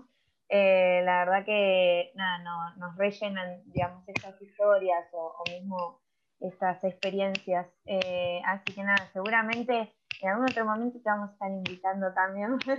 Eh, pero nada, la verdad que te agradecemos un montón. eh, y bueno, eh, no sé si querés decir algunas palabras. No, chicas, le- sobre todo agradecerles y mm, las palabras está eh, gracias por acordarse de nosotras, de las voluntarias, así que este, porque somos mujeres invisibilizadas, este, no tenemos un reconocimiento, este, hay gente que por ahí eh, tampoco tuvieron un reconocimiento los excombatientes, así que este, bueno, para mí eh, fue muy emotivo esta charla porque la verdad, este, eh, como haber sido trabajado de voluntaria y con los excombatientes para mí fue un honor, la verdad que sí. Lo volvería a hacer, lo volvería a hacer. Mm. Bueno, Muchas Adri, no, muchas gracias, de verdad, y gracias por, por abrirte con, con nosotras, por sumarte al espacio y, y contar tu historia. eh, y seguramente, nada, volveremos a, a encontrarnos para, para que nos cuentes más y, y seguir aprendiendo. Muchísimas gracias, chicas. Buenas tardes. Saludos. Bueno, ahí volvíamos de haber escuchado, la verdad, varias entrevistas que estuvimos haciendo, eh, obviamente en conmemoración al 24 de marzo, en, en lo que va a ser el día de mañana, en conmemoración a los excombatientes de Malvinas, eh, por el ser el 2 de abril. Así que bueno, eh, chicas, fue bastante movidito las entrevistas que estuvimos haciendo, un montón de data, la verdad, eh, muy interesante. eh, Como otras perspectivas, creo, sobre Sí. estas fechas que no se tocan mucho. eh, y está muy, muy bueno conocer también esas experiencias.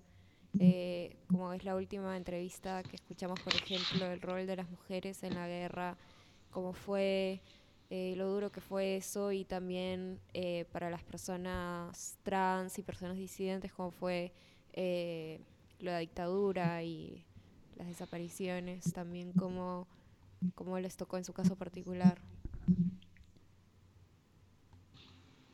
Sí, yo sumo eh, un dato muy cortito que es que el día de mañana, que es 2 de abril, eh, se va a estar haciendo una conmemoración a, los caídos en Malvinas y a los excombatientes que eh, dieron su vida también y pusieron parte de, su vida en- en la lucha por la recuperación de las Malvinas.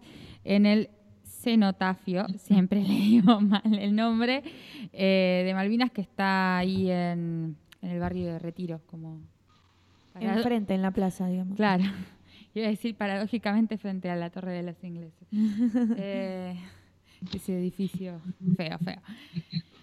Eh, y que es importante recordar también este, este día. Me parece que el testimonio de Adri es muy vivo, tiene eh, la dureza de, de quien tuvo que, que atravesar eh, de cerca, pero creo que todo, todos los argentinos y las argentinas que vivieron en ese momento lo atravesaron de cerca, ¿no? Así como nuestra generación está asignada por, signada por, el, por la pandemia, eh, por, por haber vivido esto, eh, bueno, en ese momento fue, fue la crudeza a la que te, a la que te somete estar en una guerra. Y a su vez, eh, creo que tiene, eh, bueno, por un lado eso, pero por otro lado la, la valentía, el compromiso que, que ella contaba, ¿no? De toda la comunidad, de, bueno, el rol de las mujeres, como bien lo resaltó, y, y de toda la comunidad, de toda la juventud de ese momento, eh, que, que, bueno, que claramente creo que es el testimonio de un pueblo que sabe que, que es importante la recuperación de ese territorio, que no se olvida que ese territorio es, es nuestro y que ahí hay, hay una deuda. A mí me emociona. Eh, la verdad que la escucho y digo, Es sí, yo la, yo la iría a recuperar. Sí, sí.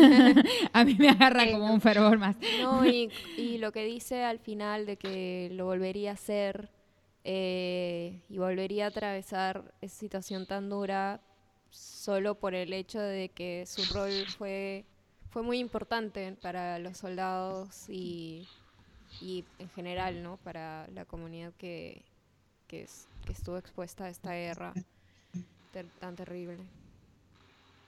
Sí, totalmente. Eh, fue muy, muy emocionante lo que eh, las entrevistas, las dos, la verdad. Y yo me quedé con ganas de comentar algo cortito. Se nos fue Vale. Se cortó Se nos justo. Se va a quedar con ganas. No. A ver si vuelve, a ver si vuelve. Capaz que en un ratito vuelve. Claro. Justo terminando. Nos pero dejó bueno. como Tama, Jorge suspenso. ¿Qué pasó ahí? Sarán. Sarán. ¿Vos querés decir algo, Tama? No, me o sea, adhiero a, a todo lo que dicen. Me parece que eh, es muy conmovedor como, bueno, lo que contaba Fran, todo lo que escuchamos eh, en relación a, la dictadura y después, eh, respecto a, Malvinas, la verdad es que es algo que, me, cada vez que lo, escucho, a pesar de, de, de entender el territorio como algo propio y algo nuestro, no me deja como de, parecer un absurdo y una bizarriada haber expuesto a tantos pibes eh, como a ese nivel de violencia y dejarlos en banda y no darles nada, como, no sé, me parece como algo que, es bastante como angustiante y que, que es algo que, que- se manejó bastante mal, eh, por no decir muy mal, eh, y que bueno, y que, qué sé yo, es eso, es como, las Malvinas son argentinas, pero hay que cuidar al pueblo, ¿no? Eh, Sí, sí, y aparte, eh, sobre todo entendiendo que hubo un pueblo que se, no solo un pueblo argentino, ¿no? Un pueblo latinoamericano que se comprometió y se compromete al día de hoy con esa causa. Hace poco se volvieron a, a revivir esas, va, eh, eh, son, son épocas en las que se está discutiendo mucho la soberanía, no solo en Argentina, sino en América Latina, y, y se volvieron a, a reflotar esas banderas eh, y, y se vio justamente como, bueno, eh, acá tenemos una hermana peruana y la verdad que Perú fue un país, por ejemplo, que, que también se comprometió con, con la lucha de Malvinas porque sabe que atrás de eso también está la lucha de toda América Latina por ese territorio. Cuando vos tenés un compromiso así del pueblo, eh, coincido con vos, como hay que cuidarlo, hay que fortalecerlo y, y obviamente atrás de lo de Malvinas, junto con, con lo que fue... eh, todo el proceso de la dictadura militar, eh, hubo, hubo crímenes terribles, y hubo crímenes terribles incluso eh, durante la guerra. Y ese, eso tiene un costo muy alto para la lucha por la soberanía y para el pueblo. Y eso, por supuesto, que, que es repudiable y, y todavía queda mucho por andar ahí en, en términos de memoria, verdad y justicia, ¿no? Porque no ha sido fácil para los excombatientes eh, hablar, eh, contar todo eso, poderlo denunciar, sigue siendo algo muy difícil porque los, los poderes que están comprometidos en eso son, son heavies. eh, Y bueno, eso también requiere de todo el compromiso del pueblo. Por eso me parece interesante que hayamos como tocado los dos temas en conjunto, que justo tienen las efemérides bastante juntas. Sí, sí. Pero bueno, entender que también son dos cosas diferentes. Eh, la lucha por eso eh, va en conjunto también de, de- de levantar que hay un pueblo que quiere defender su soberanía. Para mí es eso. Y como dice Tama, el pueblo hay que cuidarlo, sí. Totalmente, Y- y también resaltar eh, lo que menciona eh, Adriana sobre la salud mental, que cómo les afectó en la salud mental a todas las personas que vieron esas horroridades que se hicieron en ese momento. Entonces, nada, ser conscientes de lo que le cuesta al pueblo realmente. O sea, no solamente nos cuesta nuestros recursos, nuestra soberanía, sino también, o sea, y las vidas mismas, ¿no? Pero es, los que sobreviven quedan afectados, afectadas eh, de por vida, lamentablemente es, Sí. es algo muy triste y eso tenemos que eh, respetarlo también, ¿no? Sí. Sí, Sí. justo con Adri hablábamos después de la entrevista un toque sin más, viste, le preguntábamos o, o mismo ella nos contaba cómo había sido la experiencia, viste, o sea, más un más desde lo personal, no no tanto eh, bueno, cómo era, digamos, el día a día y básicamente no se cuidó nada, obviamente. Después eh, de, de la guerra los que llegaron a sus casas, eh, los que pudieron llegar a sus casas, eh, nada, no tuvieron ningún acompañamiento psicológico y ni siquiera ninguna reintroducción a la sociedad, porque obviamente por más de que haya sido un año o meses o días lo que hayas estado, es un montón de información y mismo a las voluntarias, porque eh, también Adriana nos contaba como que ella iba a laburar a las 6, 7 de la mañana y se iba a dormir recién a la 1 de la mañana por estar todo el día acompañando y aparte lo que llevaba eso, ¿no? Todo el trabajo, porque hacían por demás es, no sé, hasta trabajo social, acompañamiento, de todo un poco. Así que es muy importante, creo que esa deuda que tienen mismo con los combatientes, eh, con las voluntarias y todo partícipe que haya estado en la guerra, eh, nada, para seguir con la memoria y mismo para que nada, se les reconozca Sí. y, y que el Estado... La memoria, la memoria es muy importante. Y ahí volvió Sí. Valen que Sí. por ahí quer- quiere comentar lo que nos iba Lo que nos dejó en suspenso. Sí. Sí, perdón. eh, como estoy desde la compu, se me apagó, no me di cuenta y bueno. Eh, no, iba a comentar, eh, o sea, no me quiero ir mucho de tema, pero me quedó pendiente decir que así como estamos viendo desde los distintos ámbitos cómo se, cómo se luchó en la dictadura, desde, bueno, en- en- enfermeras, un montón de, de sectores. También quería destacar, eh, bueno, además de reivindi- reivindicar a las mujeres que lucharon, también los estudiantes eh, en las universidades de esa época, que, bueno, básicamente peleaban por, por luchas justas como bonos, eh, privatización de, en contra de la privatización de los comedores en universidades y demás cosas, y que a pesar de las amenazas que recibían, que las, eh, las represiones, eh, los compañeros que iban desapareciendo se, se plantaban igual en, en toda esta situación y, y bueno, quería mencionarlos eh, a las mujeres y, y hombres estudiantes de esa época que, que vivieron, ¿no? Sí, es muy importante lo que dices. Creo que es un ejemplo de valentía, ¿no? Y que también tenemos que llevar con nosotros los jóvenes ahora. Claro. Como recordamos también cada 16 eh, en la noche de los lápices, ¿no? Eh, como los estudiantes siempre eh, estuvimos y estamos, digamos, al pie de lucha de- del pueblo también. Y tenemos que estar. Yo sumo, eh, pensando en el presente también, eh, en esto de, de cuidar al pueblo y también pensaba como lo que decía eh, Adri, de, cómo se organizaron en ese momento, de cómo el, pueblo también se, cuidó a sí mismo, o sea, cómo encontraban e- esos espacios también de, organización colectiva diversos que, que habrá habido en ese momento, así como hoy tenemos otros. Y trayendo eso un poco al presente, no quiero dejar de resaltar, recalcar el rol de las mujeres, eh, digo mujeres porque en su mayoría son mujeres, pero también hay varones, eh, y personas trans también, eh, los comedores, eh, que, que se pusieron a- en la primera línea de la lucha con- contra la pandemia y que lo siguen haciendo al día de hoy, que incluso muchos están dejando de recibir mercadería porque, por ejemplo, el gobierno de la ciudad quiere hacer de cuenta que la pandemia se terminó.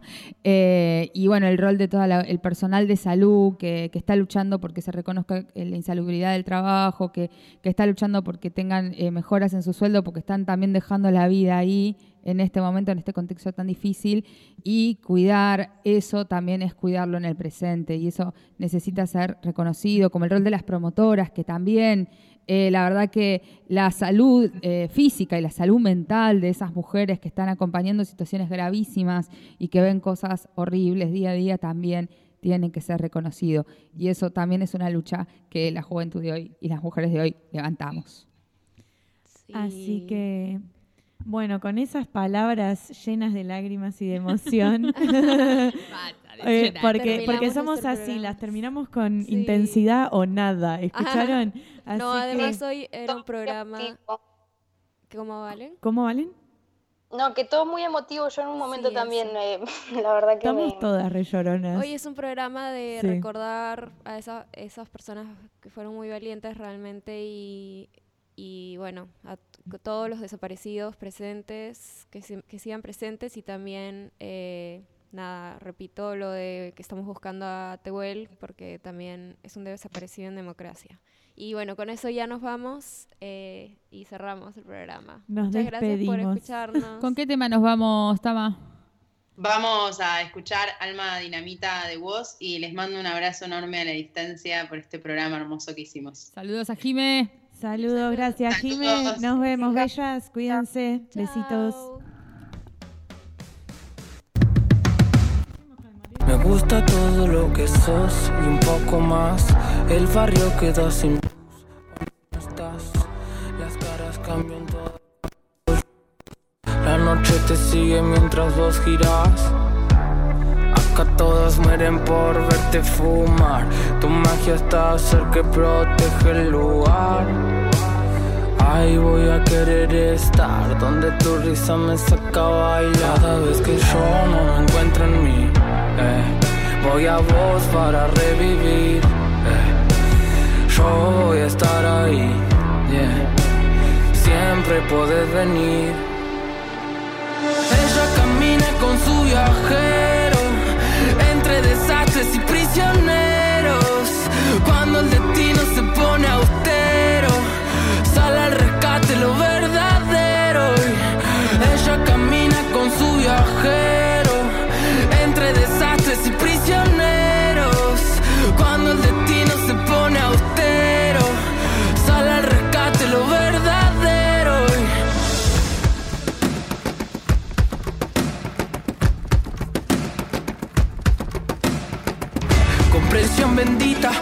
De dilemas, humanidad maldita, cuerpo que tirita, mirada que desvela, de esas que te hielan, gratitud infinita, noches sin estrellas o con miles de ellas, alma dinamita, voces en la cripta, felicidad compleja, una espera escrita, angustias bellas, onomatopeya, río que se agita, una luz interna, fuego que habilita, lágrima que quema, protección eterna, un amor que grita.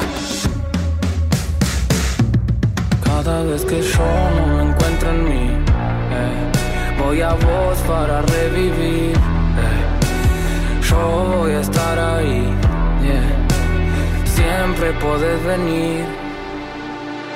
Ella camina con su viajero entre desastres y prisioneros. Cuando el destino se pone austero, sale al rescate lo verdadero. Y Ella